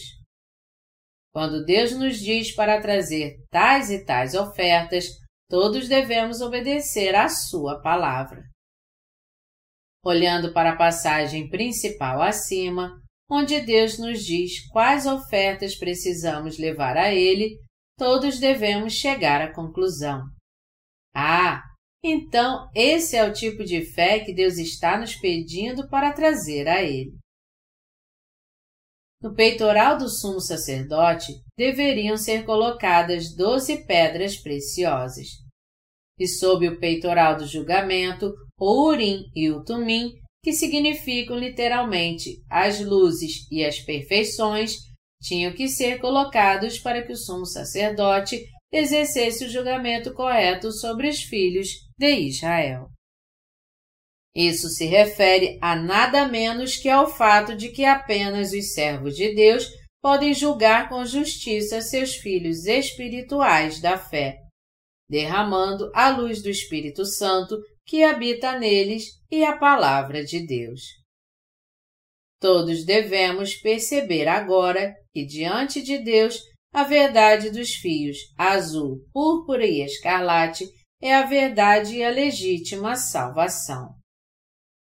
Esta verdade dos fios azul, púrpura e escarlate é a verdadeira salvação que nos traz a vida, e além disso, nada mais constitui a nossa salvação. Tudo isso é baseado na Palavra de Deus, clara e verdadeira. Todos os materiais do tabernáculo se relacionam à salvação do homem de seus pecados. No entanto, por tolice, as pessoas ainda se recusam teimosamente a acreditar. O que então pode acontecer a eles? Eles jamais serão salvos assim. Diante de Deus, precisamos lançar fora nossa tolice também. E devemos esvaziar nossos corações. Necessitamos deixar de lado nossos próprios pensamentos e teimosia diante de Deus e, em vez disso, obedecer a Sua palavra e dar a Ele nosso coração. Nunca devemos resistir a Deus, insistindo em nossos próprios caminhos recalcitrantes. Podemos fazer isso diante de outras pessoas, mas como cristãos, simplesmente não podemos fazer isso pelo menos diante de Deus. No entanto, pessoas tolas se opõem a Deus e são submissas apenas diante de outros homens. Isso é o que há de errado com eles. Devemos nos jogar de cara no chão diante de Deus e admitir que o que Deus nos disse está certo. Devemos crer e confirmar na palavra dos fios azul, púrpura e escarlate. Fé é confiar na palavra de Deus. Quando nos lançarmos aos pés de Deus, confessarmos todos os nossos problemas diante dele e nos apegarmos a ele pedindo sua ajuda, Deus certamente nos atenderá. Nos cabe então aceitar o que ele fez por nós com gratidão. É disso que se trata a fé em que absurda e loucura, então, poderíamos mostrar a Deus algo diferente dos fios azul, púrpura e escarlate, trazendo a ele linhas de pesca ou correntes de metal. Trazer algum fio inútil diante de Deus e dizer a ele: Esta é a minha própria fé, é assim que tenho crido fortemente, esta é a fé firme que tenho guardado particularmente isso simplesmente não é fé, mas fazer-se de tolo diante de Deus. É preciso ceder sua teimosia diante do Messias. Diante de Deus, em outras palavras, é preciso dobrar sua própria vontade. Todos devemos nos reconhecer diante de Deus. Devemos reconhecer conforme o que Deus nos diz e como Ele decide por nós. Nada além disso é a fé correta dos cristãos. Obedecer e crer segundo a palavra de Deus é a postura correta e o coração do fiel. Isso é o que devemos ter em mente diante de Deus. Entre nós, é claro, podemos ostentar nossas próprias realizações, comparar uns aos outros, competir uns contra os outros e desafiar uns aos outros. Embora isso também seja uma prática inútil de medir aos que são essencialmente os mesmos diante de Deus, entre os seres humanos, isso é algo em que temos pouca escolha, a não ser estarmos engajados continuamente. Até os cachorrinhos reconhecem quem são os seus donos, submetem-se aos seus donos e obedecem-lhes. Mesmo os cães obedecem a seus donos, reconhecem suas vozes e seguem apenas para eles. Quando os cães são repreendidos por seus donos, eles reconhecem seus erros, abaixam a cabeça em obediência e tentam voltar à boa graça com seu mestre, fazendo todos os tipos de pequenos truques fofos.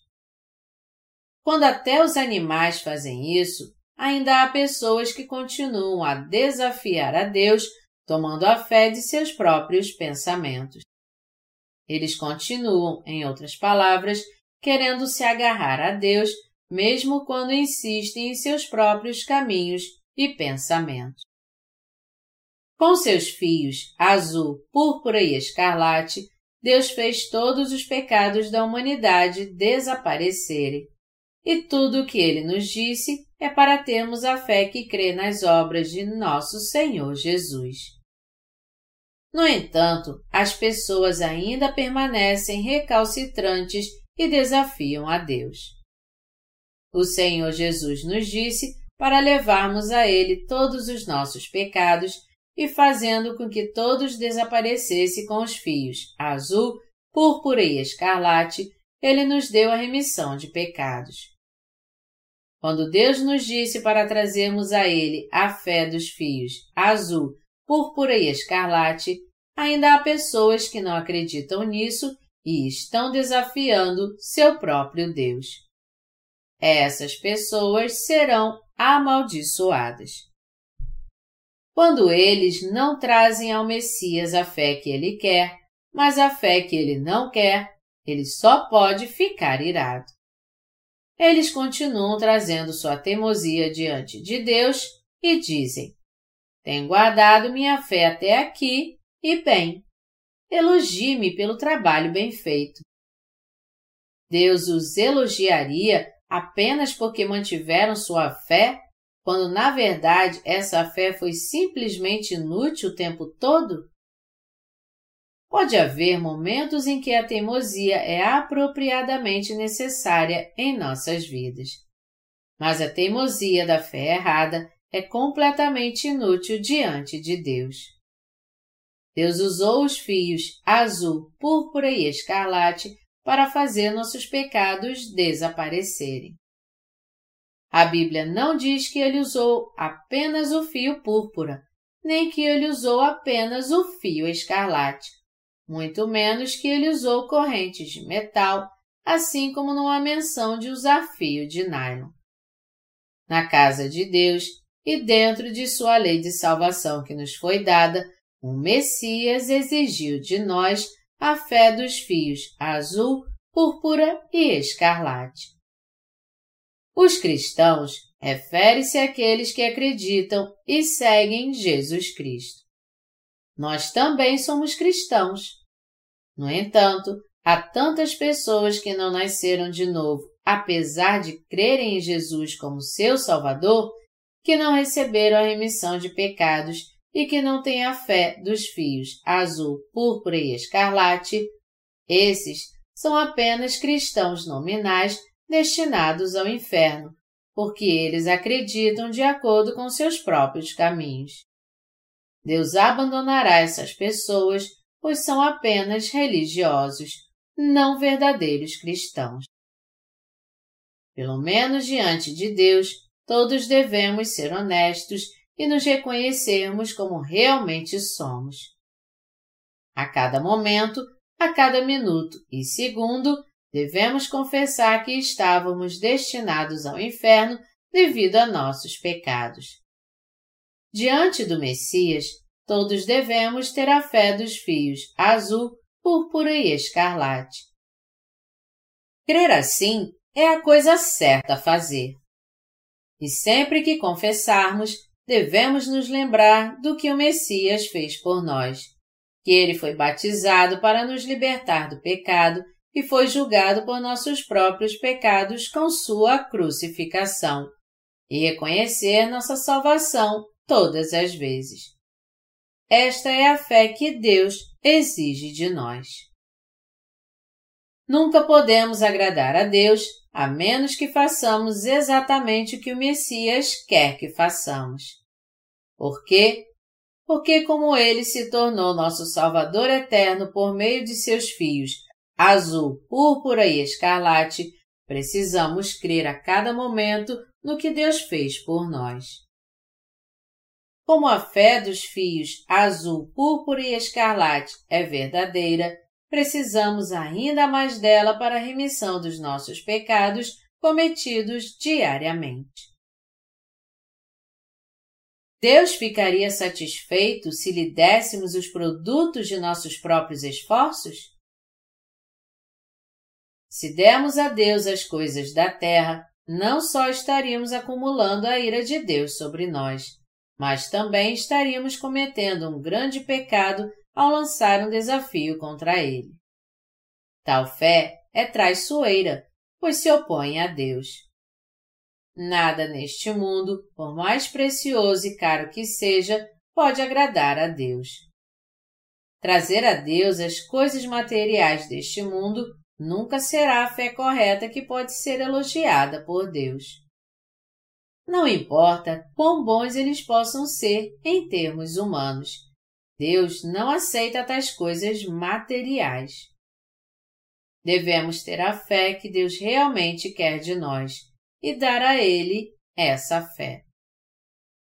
Nossa fé deve ser aquela que crê na palavra de Deus, como está escrita, aquela que oferece exatamente as ofertas que Deus pediu. O tempo todo, a cada momento que passa, também devemos reconhecer o que Deus fez por nós e admitir nossas próprias fraquezas e insuficiências. Precisamos nos lembrar das abundantes bênçãos que Deus nos concedeu, conhecer exatamente e crer no que Ele fez por nós e saber que ele nos encontrou voluntariamente.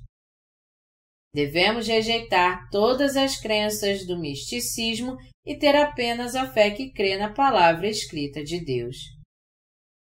As ofertas desta fé são o que devemos dar a Deus. Somente quando damos a Deus as ofertas da fé certa, ele fica satisfeito, nos encontra e aceita a nossa fé. E é quando fazemos que Deus nos dá todas as bênçãos que Ele estabeleceu e preparou para nós. Quando nos debruçamos sobre a palavra, devemos, portanto, contemplar qual é a fé que Deus realmente quer de nós. Que tipo de oração é a oração que Ele quer? Percebemos então que a oração que Deus quer de nós não é outra senão a oração dentro da fé. Nosso Senhor Jesus quer de nós as orações oferecidas com a fé da salvação dos fios azul, púrpura e escarlate e dentro da fé que aceito que Deus nos deu. Tudo que Deus quer de nós é esta oração de agradecimento dentro da fé. Ele nunca aceitará nada feito por nós quando tentarmos dar a Ele ou deixar a seus pés. Todos precisamos saber e nunca deveremos fazer isso. Deus está nos falando. Não, não é essa a fé que eu quero de você. Fui batizado e crucificado por você. Recebi o batismo para fazer todos os seus pecados desaparecerem. E porque tive que levar seus pecados sobre mim e ser julgado por esses pecados, morri na cruz. Sou seu Salvador, mas fundamentalmente eu sou também o seu Deus. Sou o Rei dos Reis, mas porque também sou o seu Deus, vim a esta terra e cumpri tudo. Quero que verdadeiramente creia em mim, reconheça a minha autoridade em seu coração e confesse de todo o coração que sou o seu verdadeiro Deus. Foi com esta intenção que Deus nos deu os fios azul, púrpura, escarlate e o tecido de linho fino retorcido. E esta é a fé que Deus exige de nós. Realmente precisamos ter esta fé nos fios azul, púrpura e escarlate. Você pode pensar consigo mesmo. Bem, ainda se vive bem. Eu ainda estou indo muito bem e as coisas estão indo muito bem. Se não está quebrado, por que consertar? Porque tenho que crer exatamente assim. Se creio desta ou daquela forma, não são todos iguais? Não, não são iguais. Se você tem alguma fé diferente em seu coração, então você absolutamente não foi salvo porque em tais corações o pecado ainda é encontrado, você deve mudar seu coração e voltar para a fé que realmente crê no Evangelho da Água e do Espírito. Os corações daqueles que creem no verdadeiro Evangelho e daqueles que não creem são fundamentalmente diferentes uns dos outros. Deus sabe disso e nós também, que nascemos de novo. Quando vocês souberem disso, vocês devem se voltar. Deus, eu sou realmente pecador. Por favor, me salve. Quando você voltar seu coração e buscar sua salvação, Deus o encontrará com sua verdade. Nosso Deus nos salvou de todos os nossos pecados. Nosso Deus foi batizado e crucificado por nós. Como está escrito em Mateus 3, isso é o que Deus fez por nós. E cremos nisso. Agradecemos a Ele por isso. Quando Jesus foi batizado, todos os nossos pecados foram passados sobre ele. Quando ele foi crucificado, foi porque antes ele levou todos os nossos pecados para que pudesse carregá-los até a cruz. Ele não foi julgado somente por nossos próprios pecados, mas todos os pecados do mundo inteiro. Quando nosso Deus nos diz para levarmos a Ele as ofertas de materiais de construção para o tabernáculo, ou sempre que Ele nos diz qualquer coisa, Ele sempre procede com uma sequência. Ele sempre nos diz: Tragam-me os fios azul, púrpura e escarlate o fio azul sempre vem primeiro, e ele segue com sua menção ao tecido de linho fino retorcido, dizendo-nos para crer na palavra de Deus. Crer primeiro no sangue da cruz e depois crer no batismo de Jesus pode parecer bom à primeira vista, mas na verdade é errado. Por Jesus ser batizado primeiro, é que ele pôde derramar seu sangue na cruz. Estou dizendo a você novamente que nunca é bom crer primeiro no sangue da cruz e depois em seu batismo. Deus nunca permite tal fé. Vindo a esta terra na forma de um homem, quando nosso Senhor Jesus completou 30 anos, ele foi batizado primeiro para poder levar todos os nossos pecados sobre si. Após fazer isso, ele carregou esses pecados do mundo até a cruz, foi julgado com sua crucificação e ressuscitou dos mortos, tornando-se assim nosso Salvador. Como tal, devemos crer no que o Senhor Jesus fez por nós, conforme a sequência em que ele cumpriu suas obras. É assim que devemos crer. Só assim nossa fé pode permanecer inteira para nunca ser confundida nem abalada. E quando pregarmos o Evangelho para os outros, devemos fazê-lo de acordo. Devemos crer, em outras palavras, consoante o que agrada a Deus, segundo o que Ele estabeleceu para nós. Que oferta de fé Deus está pedindo para você trazer a Ele? Ele não está lhe dizendo para trazer a fé dos fios azul, púrpura e escarlate e do tecido de linho fino retorcido? Você tem essa fé? Você não está, por acaso, crendo na ordem inversa? Se creio desta ou daquela forma, não importa. Eu ainda creio, e isso é tudo. Creio primeiro no fio escarlate, depois no fio azul e depois no fio púrpura. Se é assim que você crê, então você deve crer novamente. O Senhor Jesus nunca provará essa sua fé invertida. Nosso Senhor é o Deus da justiça e o Deus da verdade. Como tal, ele não aprova a fé errada. Porque a fé não pode ficar de pé quando sua ordem está toda confusa, Deus não pode aprovar esta fé, mesmo que ele queira. Assim como não podemos lançar o alicerce após terminada a construção de uma casa, Jesus primeiro levou nossos pecados com seu batismo para que pudesse depois ser crucificado. Devemos, portanto, crer conforme o que o Senhor Jesus nos disse.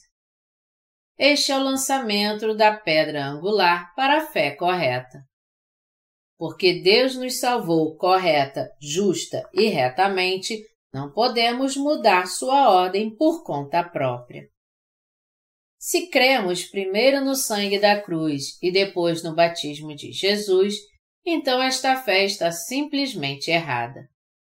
E o pecado ainda é encontrado no coração daqueles que creem assim, pois seus pecados não foram lavados devido à ordem inversa de sua fé. Isso é realmente maravilhoso. Nada além disso é a surpreendente verdade. Diante do Messias, muitos de nós estamos habituados a crer no sangue de Jesus na cruz. Nós cremos, Jesus levou todos os meus pecados e suportou todo o meu julgamento através do derramamento do seu sangue na cruz. Portanto, fomos salvos completamente. A nossa salvação veio de Cristo que morreu por nós na cruz. Qualquer um que crê assim, agora é salvo. Então, percebemos o significado original do batismo de Jesus. Assim, sobre a nossa fé errada, só agregamos a fé da verdade. O que aconteceu então? Aconteceu que os nossos pecados não desapareceram realmente, porque este tipo de fé é meramente intelectual e doutrinário e não pode ser a real e verdadeira fé de nossos corações. Se a sua fé estiver assim, você deve se voltar rapidamente e mudá-la. Em primeiro lugar, você precisa admitir explicitamente que sua fé não está correta. E então você tem que renovar seu fundamento de fé de uma vez. Tudo o que você precisa fazer é alterar a ordem novamente. Quando veio a esta terra, o Senhor Jesus foi batizado por João Batista no Rio Jordão e levou todos os meus pecados. Porque Jesus foi batizado, todos os pecados do mundo foram passados para ele. E já que todos os pecados do mundo foram passados para ele, todos os meus pecados também foram passados para Jesus. Por isso, ele derramou seu sangue na cruz para pagar o salário de todos os meus pecados. É assim que você deve crer. Quem se importa se creio desta ou daquela forma? Tudo o que importa é que creio nesses quatro ministérios do Senhor Jesus. Por que ser tão teimoso em insistir nessa ordem? Você, por acaso, ainda se apega a essa visão? Você deve então levar a sério esta verdade. Jesus morreu na cruz somente após ser batizado. Esta é a verdade em que você deve crer. O Espírito Santo nunca aprova a injustiça. Deus, o Espírito Santo, aprova nossa fé somente quando cremos no que o Messias fez por nós nesta terra, exatamente como foi. O Espírito Santo não diz: então, você crê em todas essas quatro obras de Jesus. Amém. Quer você creia corretamente ou na ordem inversa, quer creia desta ou daquela forma, tudo bem se você apenas crê de qualquer maneira. Amém. Tudo bem. Está certo. Você é meu filho. Jesus, o Messias, veio a esta terra segundo a vontade de Deus Pai e fez tudo conforme a vontade do Pai. Foi assim que ele viveu seus 33 anos de vida nesta terra. Vindo a esta terra, ele completou sua obra de nossa salvação ao ser batizado, crucificado, ressuscitado e depois ascendeu ao céu. E de lá ele nos enviou o Espírito Santo. Deus, o Espírito Santo, habita no coração daqueles que receberam a remissão de pecados. Ele aprova a fé dos que creem no que o Senhor Jesus fez por eles, exatamente como está escrito. É por isso que nunca podemos crer de acordo com nossos próprios pensamentos. Embora você e eu realmente creiamos em Jesus, por acaso você não crê de cabeça para baixo na ordem inversa? Se assim for, você deve crer de novo e corretamente. Quando você faz isso, o Espírito Santo trabalha em seu coração. Embora estejamos cheios de deficiências, o Espírito Santo mantém nossos corações firmes, está conosco e nos concede sua graça quando falhamos diante dele. O Espírito Santo nos dá poder. Ele nos dá força, ele nos conforta, ele nos abençoa, ele nos promete um futuro brilhante. E para nós que cremos, ele nos conduz de fé em fé para não perdermos a qualificação para entrar em seu reino eterno. Isso é o que precisamos quando cremos no que Deus fez por nós, ou quando Ele nos diz para trazermos a Ele nossas ofertas, ou seja, devemos crer que Ele nos salvou com a água e o Espírito. Todos os itens no tabernáculo são importantes porque nos contam consistentemente sobre o segredo de nascer de novo da água e do Espírito. Através de tantas coisas do tabernáculo, em outras palavras, Deus quer nos falar sobre uma coisa: o Evangelho da Água e do Espírito. Para nossa fé, o seu fundamento é muito importante. Se edificarmos a casa da fé sem primeiro estabelecer o fundamento de nossa fé firmemente, quanto mais crermos em Jesus, mais pecados acumularemos, mais orações de arrependimento faremos e mais pecadores hipócritas nos tornaremos. Mas quando cremos no dom da salvação, que nosso Senhor Jesus nos salvou com seus fios azul, púrpura e escarlate e de tecido de linho fino retorcido, todos nos tornamos filhos perfeitos de Deus. Portanto, todos devemos crer nesta verdade dos fios azul, púrpura, escarlate e do tecido de linho fino retorcido, e assim nos tornar filhos de Deus.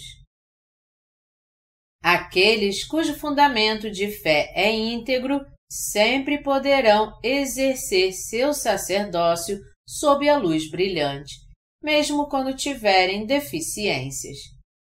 Eles poderão, em outras palavras, cumprir todas as tarefas do sacerdócio como verdadeiramente abraçar todas as pessoas deste mundo em seus peitos, orar a Deus pela remissão de pecados e servir a este Evangelho diante de Deus.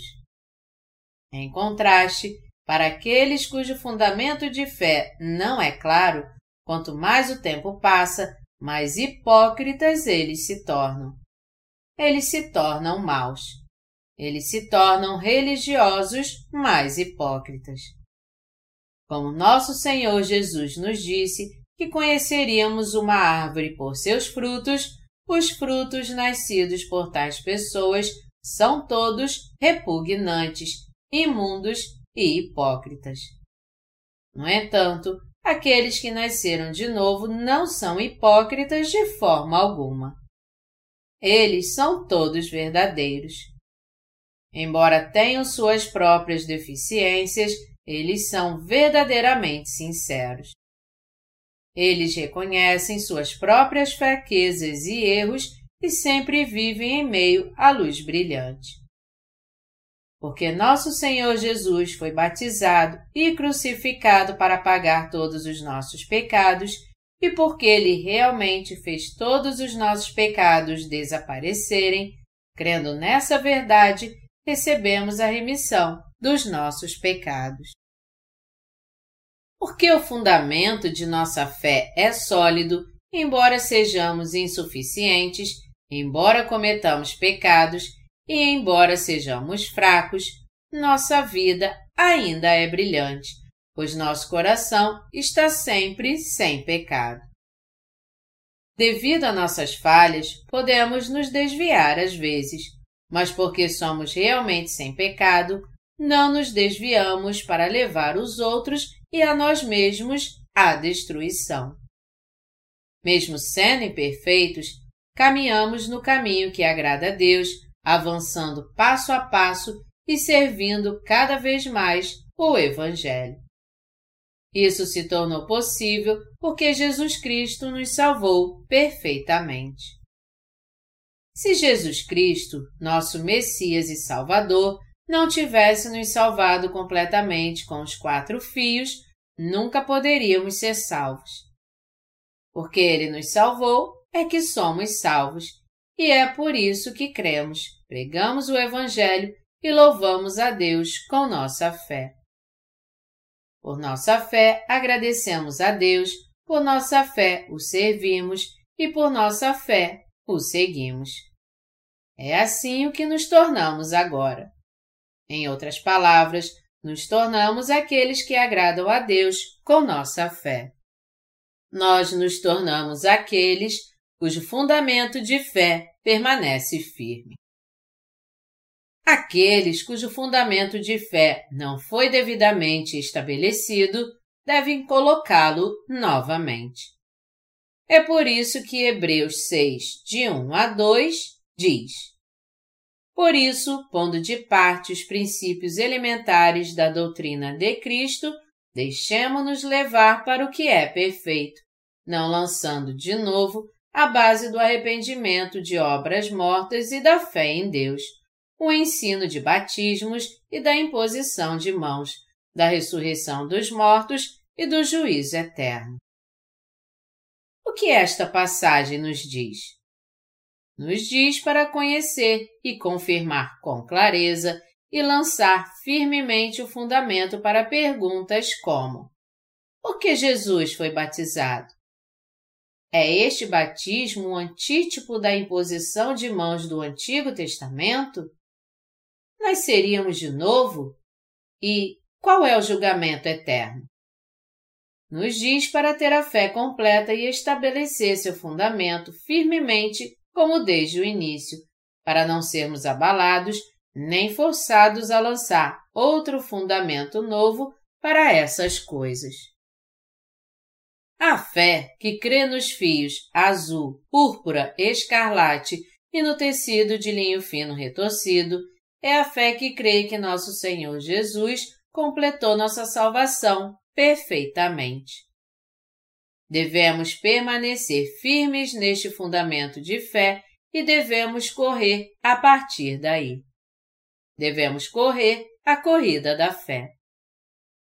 Algumas pessoas interpretam a passagem de Hebreus acima como dizendo que não podemos dizer novamente que nossos pecados foram passados para Jesus através do seu batismo, e que a passagem está dizendo que não precisamos construir o fundamento de fé novamente.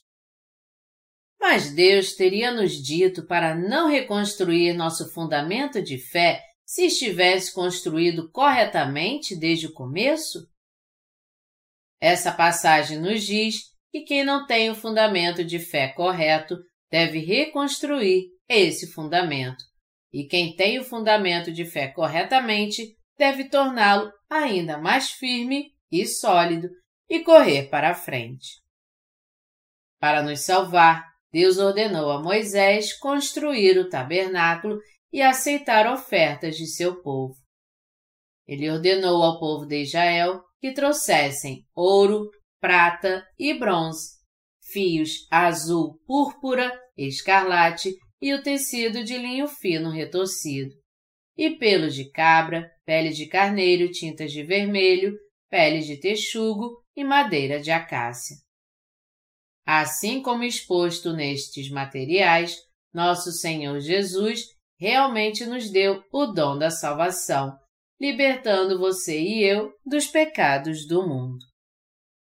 Dessa forma, Deus disse aos israelitas que trouxessem essas ofertas a ele, que construíssem o tabernáculo e estabelecessem seu sistema de sacrifício e perdoou os pecados dos israelitas que deram a ele suas ofertas de sacrifício segundo os requisitos desse sistema de sacrifício. Nossa fé é completa crendo nos fios azul, púrpura, escarlate e no tecido de linho fino retorcido que nos predisse o cumprimento perfeito de nossa salvação por Jesus Cristo.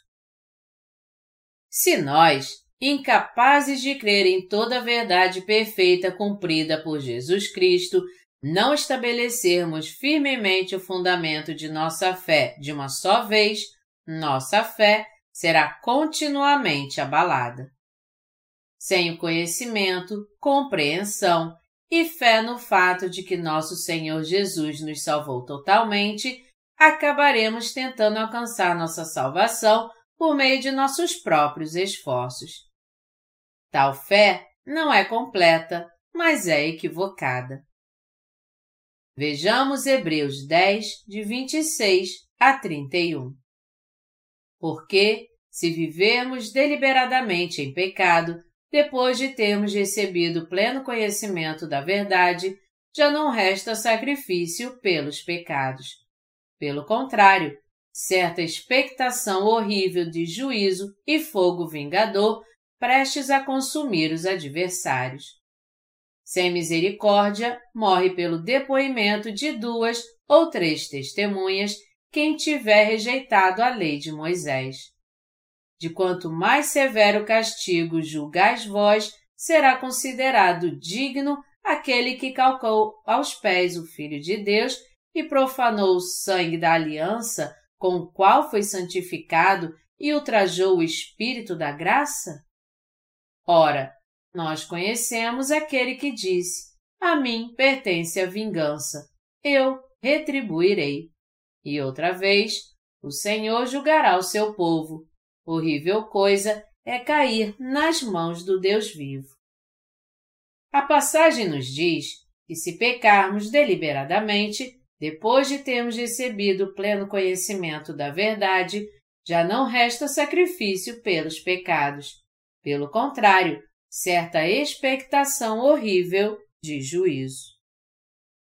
Aqui, aqueles que pecam intencionalmente depois de terem recebido conhecimento da verdade se refere àqueles que não creem no Evangelho da Água e do Espírito, mesmo que o conheçam.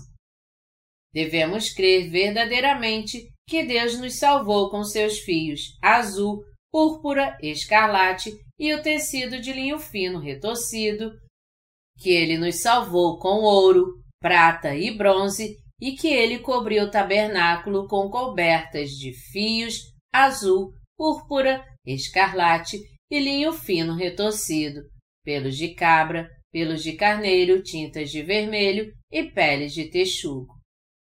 Todos devemos conhecer essas coisas claramente e estabelecer o fundamento de nossa fé com firmeza. Nosso Senhor Jesus prometeu que nos salvaria completamente e, quando chegou a hora, ele foi batizado para levar nossos pecados sobre si, morreu na cruz, ressuscitou dos mortos e, assim, de fato, nos salvou completamente. Portanto, fomos salvos perfeitamente por crermos em Jesus Cristo, que lançou totalmente o fundamento de nossa salvação. Mas aqueles que conhecem essa verdade e ainda se recusam a crer, certamente enfrentarão o julgamento ardente de Deus quando chegar o dia do juízo final. Seus corpos não morrerão, mas sofrerão para sempre. A Bíblia nos diz que haverá apenas indignação ardente para eles, e seu sofrimento no inferno será tão grande que o descreve como sendo salgado como fogo. Marcos 9, 49. Diz-nos que haverá apenas certa expectação horrível de juízo e fogo vingador prestes a consumir os adversários. Quando simplesmente deixar de cumprir a lei nos leva a esse terrível julgamento, com maior será o julgamento para aqueles que não creem na salvação dada pelo Filho de Deus. É por isso que devemos crer em Jesus Cristo como nosso Salvador, no Deus que veio a esta terra na forma de um homem, que levou todos os nossos pecados sobre si com seu batismo, que carregou os pecados do mundo até a cruz e suportou toda a condenação dos pecados com sua crucificação, que ressuscitou dos mortos e que agora vive. O fundamento de nossa fé deve ser lançado firmemente. Porque Deus disse a Moisés para construir o tabernáculo. Quando olhamos para cada item de todos os materiais usados para o tabernáculo, podemos ver que todos eles manifestam a verdade de que Jesus Cristo veio a esta terra na forma de um homem levou nossos pecados sobre si com seu batismo recebido de João Batista, carregou esses pecados do mundo até a cruz e morreu nela, ressuscitou dos mortos, ascendeu ao céu e está sentado à direita do trono de Deus Pai. E agora se tornou nosso eterno Deus. Desde sua porta até sua coluna e suas bases de bronze, Todos os itens do tabernáculo nos mostram a verdade do Evangelho. Em outras palavras, todo o Antigo Testamento nos fala sobre o batismo de Jesus Cristo, seu sacrifício, sua identidade e suas obras de salvação.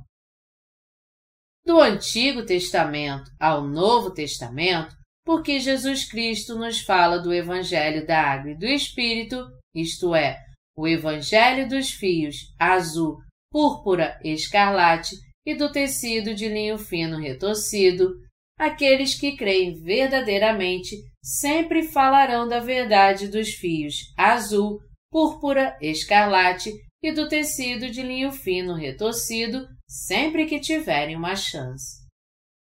Por ser pregada e ouvida com tanta frequência, às vezes podemos até esquecer o quanto esta verdade é preciosa. Mas quão importante é esta verdade? Como se estivéssemos vivendo no reinado de Salomão, quando o ouro e a prata preciosos se tornaram tão abundantes que foram tratados como pedras, também porque ouvimos esta palavra da verdade diariamente na Igreja de Deus, Podemos às vezes considerar esta salvação sem o devido valor. Mas você deve se lembrar disso. Esta verdade não pode ser ouvida em nenhum lugar fora da Igreja de Deus. E sem esta salvação, ninguém pode ser salvo, nem lançar o fundamento da fé solidamente. A fé com a qual você e eu fomos salvos é a crença no fato de que nosso Senhor Jesus nos salvou completamente e estabeleceu o fundamento de nossa fé firmemente com os quatro fios azul, púrpura, escarlate e o tecido de linho fino retorcido. Deixe-me reiterar mais uma vez que todos devemos crer assim em nossos corações. Deus nos prometeu, e assim como ele prometeu, ele veio a esta terra como a semente de uma mulher. Gênesis 3, 15. Levou todos os nossos pecados sobre si com seu batismo, carregou toda a condenação de nossos pecados na cruz, ressuscitou dos mortos e assim nos salvou perfeitamente. Porque esta é uma verdade tão simples e tão fácil de explicar e entender, podemos pregar este Evangelho em todo o mundo todos os dias. Claro, lamentavelmente, ainda existem muitos que não conhecem esta verdade. No entanto, ainda mais lamentáveis do que aqueles que não conhecem esta verdade são aqueles que não creem, mesmo permanecendo na Igreja de Deus. Mesmo que você tenha realmente recebido a remissão de seus pecados, seus pensamentos ainda podem ser maus, mas pelo menos seu coração se tornou muito manso. Mas os hipócritas que não são assim, embora tentem se pintar por mansos por fora, são tão maus em seu interior que continuam enganando a Deus e a inúmeras pessoas todos os dias. Você e eu devemos estabelecer firmemente o fundamento da fé. E nesta salvação que nosso Senhor Jesus estabeleceu tão firmemente para nós, devemos nos apresentar diante de Deus crendo perfeitamente. A fé que se mantém firme como os componentes do tabernáculo. Deus nos disse para trazer tais ofertas e construir seu tabernáculo. Você e eu devemos nos tornar pessoas de fé que creem que Jesus Cristo veio a esta terra e assim nos salvou espiritualmente. Devemos permanecer firmes diante de Deus, tendo o tipo de fé que é como os materiais de construção usados para o tabernáculo. Você crê? Você realmente tem esse tipo de fé? Pela Igreja de Deus, o Evangelho da Água e do Espírito ainda está sendo pregado. Por ser o próprio fundamento da verdadeira fé, não posso enfatizá-lo o suficiente. Tantas igrejas e denominações deste mundo permanecem ignorantes da verdade de que Jesus aceitou todos os pecados sobre si mesmo com seu batismo, e em vez disso, creem somente no sangue da cruz. Mesmo nessas circunstâncias, nosso Senhor Jesus ainda nos permitiu encontrar a verdade. A razão pela qual Jesus Cristo foi pregado e perfurado na cruz foi porque ele havia sido batizado por João Batista no Rio Jordão. Também por aceitar todos os pecados do mundo transferidos para ele com seu batismo, foi crucificado e perfurado na cruz. Sendo assim, a fé daqueles que afirmam ter recebido a remissão de pecados, crendo somente no sangue da cruz, é uma fé falsa, e não importa o quão devotos sejam, acabará desmoronando.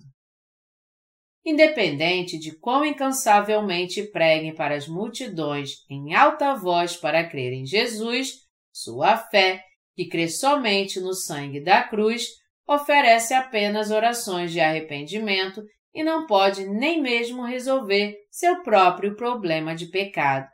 É construída sobre uma fundação imperfeita que simplesmente desabará quando a chuva cair, o vento soprar e a enchente chegar. Eu mesmo não havia ouvido falar do batismo de Jesus em detalhes por mais de dez anos, desde que comecei a crer em Jesus. No entanto, Jesus me encontrou com Sua palavra de verdade e eu pude nascer de novo da água e do Espírito. Agora, eu sei que há muitas pessoas em todo o mundo que estão buscando a verdade, mas ainda não a alcançaram. Quero falar com todos eles para que possam ouvir a verdade da água e do Espírito e para que possam receber a remissão dos seus pecados, crendo de coração. Antes de nascer de novo, você também pode ter levado uma vida religiosa. Naquela época, provavelmente você não havia ouvido falar dos fios azul, púrpura, escarlate e do tecido de linho fino retorcido. Além disso, é provável que você nunca ouviu falar do Evangelho da Água e do Espírito, muito menos que nossos pecados foram passados a Jesus quando ele foi batizado. É extremamente importante que os cristãos conheçam e creiam nesta verdade dos fios azul, púrpura, escarlate e o tecido de linho fino retorcido, como está escrito. Somente quando o fundamento da fé for estabelecido com os fios azul, púrpura, escarlate e o tecido de linho fino retorcido, todos poderemos permanecer firmes e sólidos com nossa fé. Se você não creu até agora, nunca é tarde demais. Tudo o que você precisa fazer é crer agora mesmo. Somente quando você crer assim, poderá ser totalmente salvo, estabelecer seu fundamento de fé firmemente e firmar sua fé neste fundamento.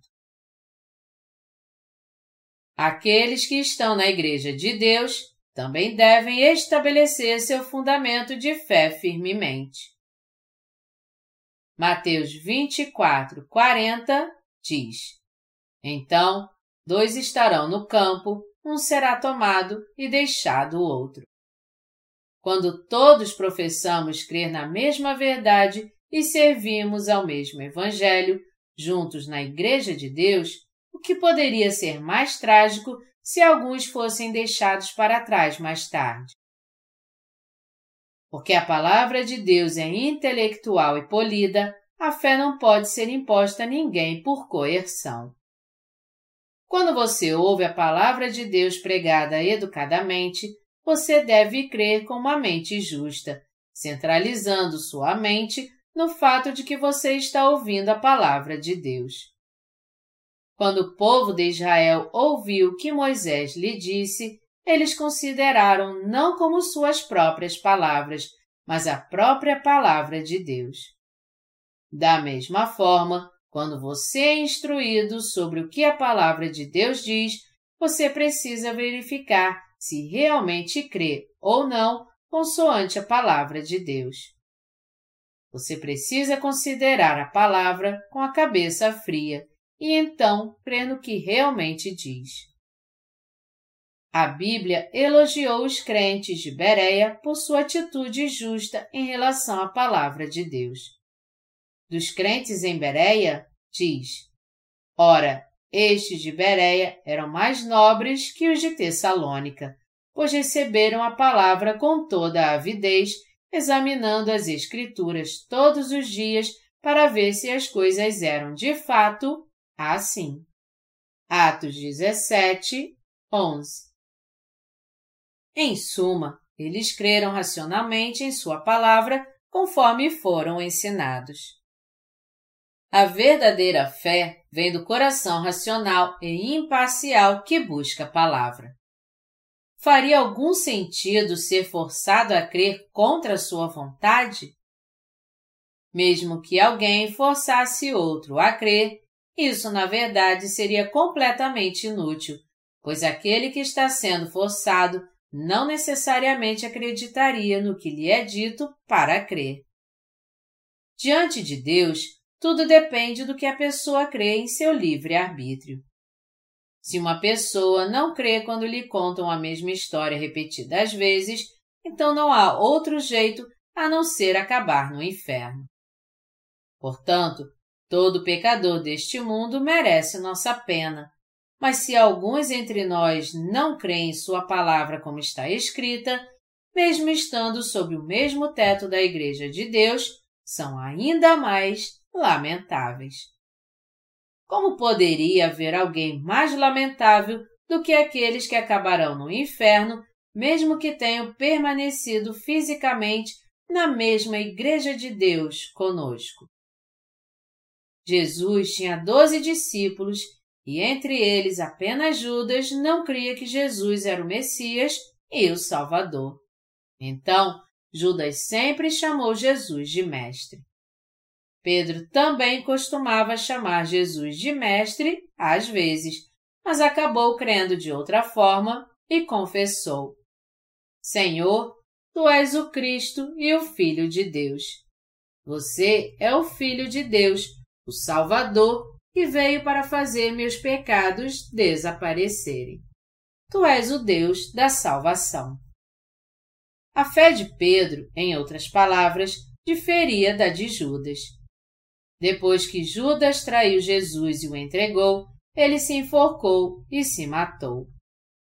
Embora Judas estivesse com os outros onze discípulos, no final, ele falhou em reconhecer quem realmente era Jesus Cristo e assim acabou no inferno. Pedro, ao contrário, foi salvo por reconhecer Jesus Cristo e crer nele como seu Salvador, apesar de ser um homem impaciente e com muitas deficiências. Da mesma forma, a salvação depende se a pessoa conhece a verdade e crê em seu coração ou não. Não se pode crer em uma verdade quando não a conhecem.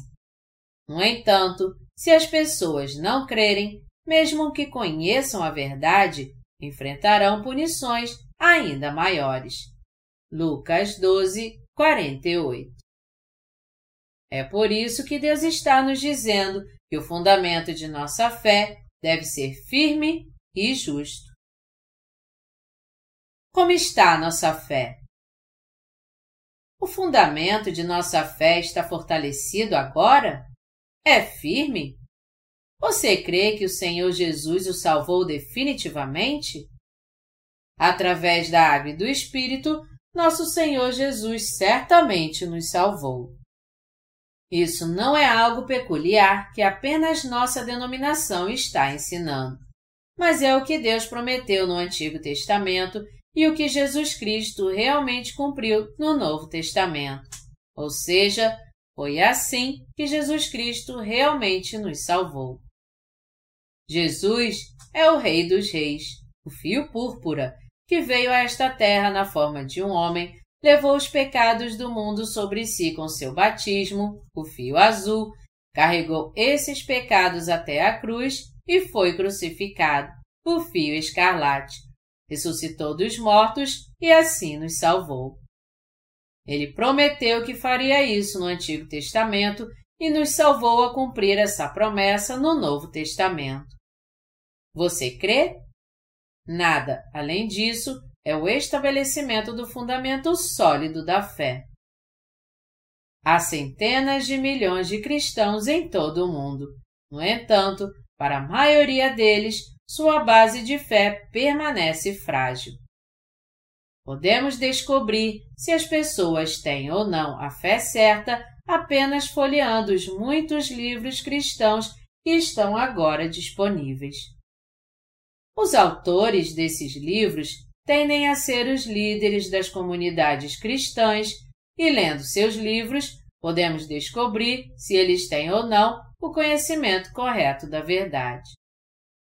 Se somente um desses líderes for ignorante da verdade ou não crer, mesmo conhecendo, todos os que seguirem tal líder estarão destinados ao inferno.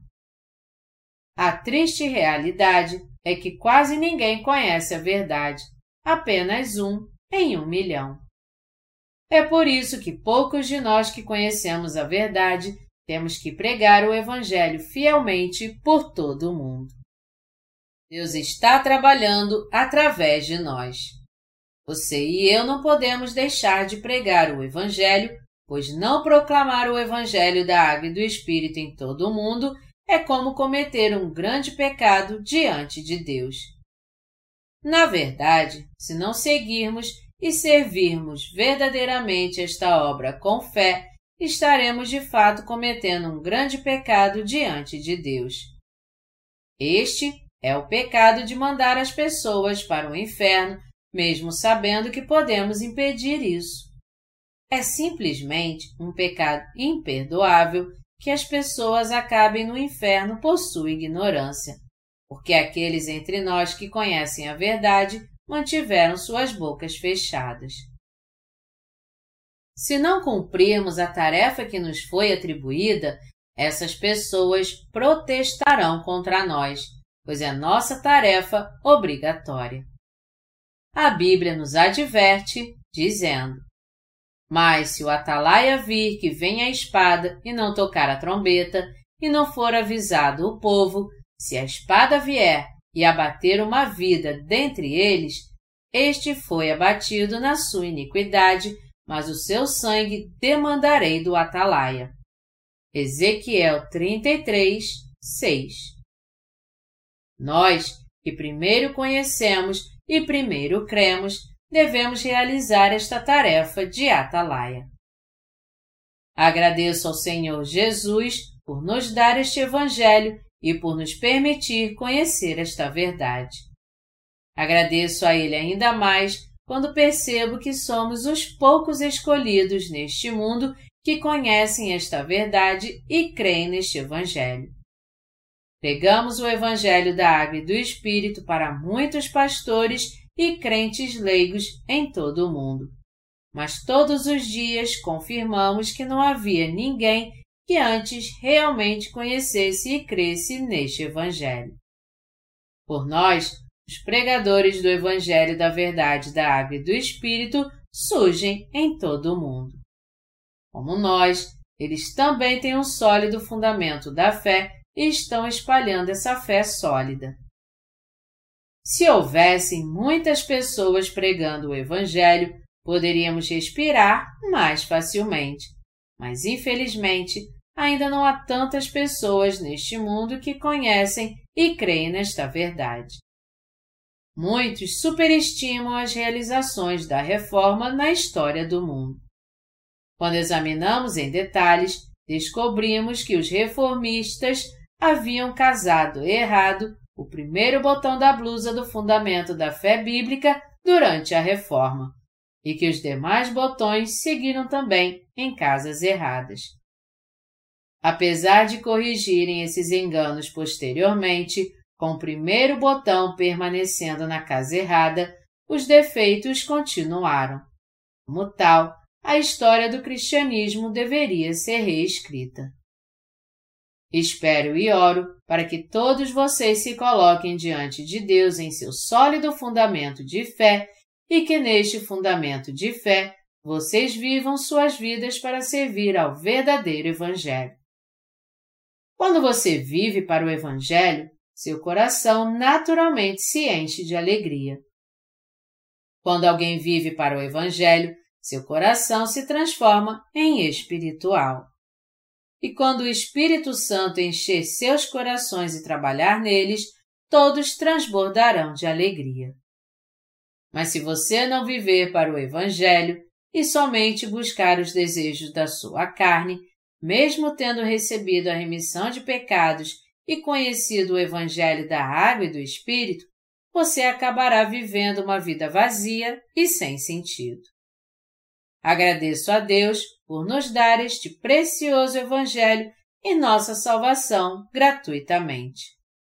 É minha oração e esperança que todos vocês examinem sua fé mais uma vez e recebam o dom da salvação perfeita por meio dos fios azul, púrpura, escarlate e do tecido de ninho fino retorcido.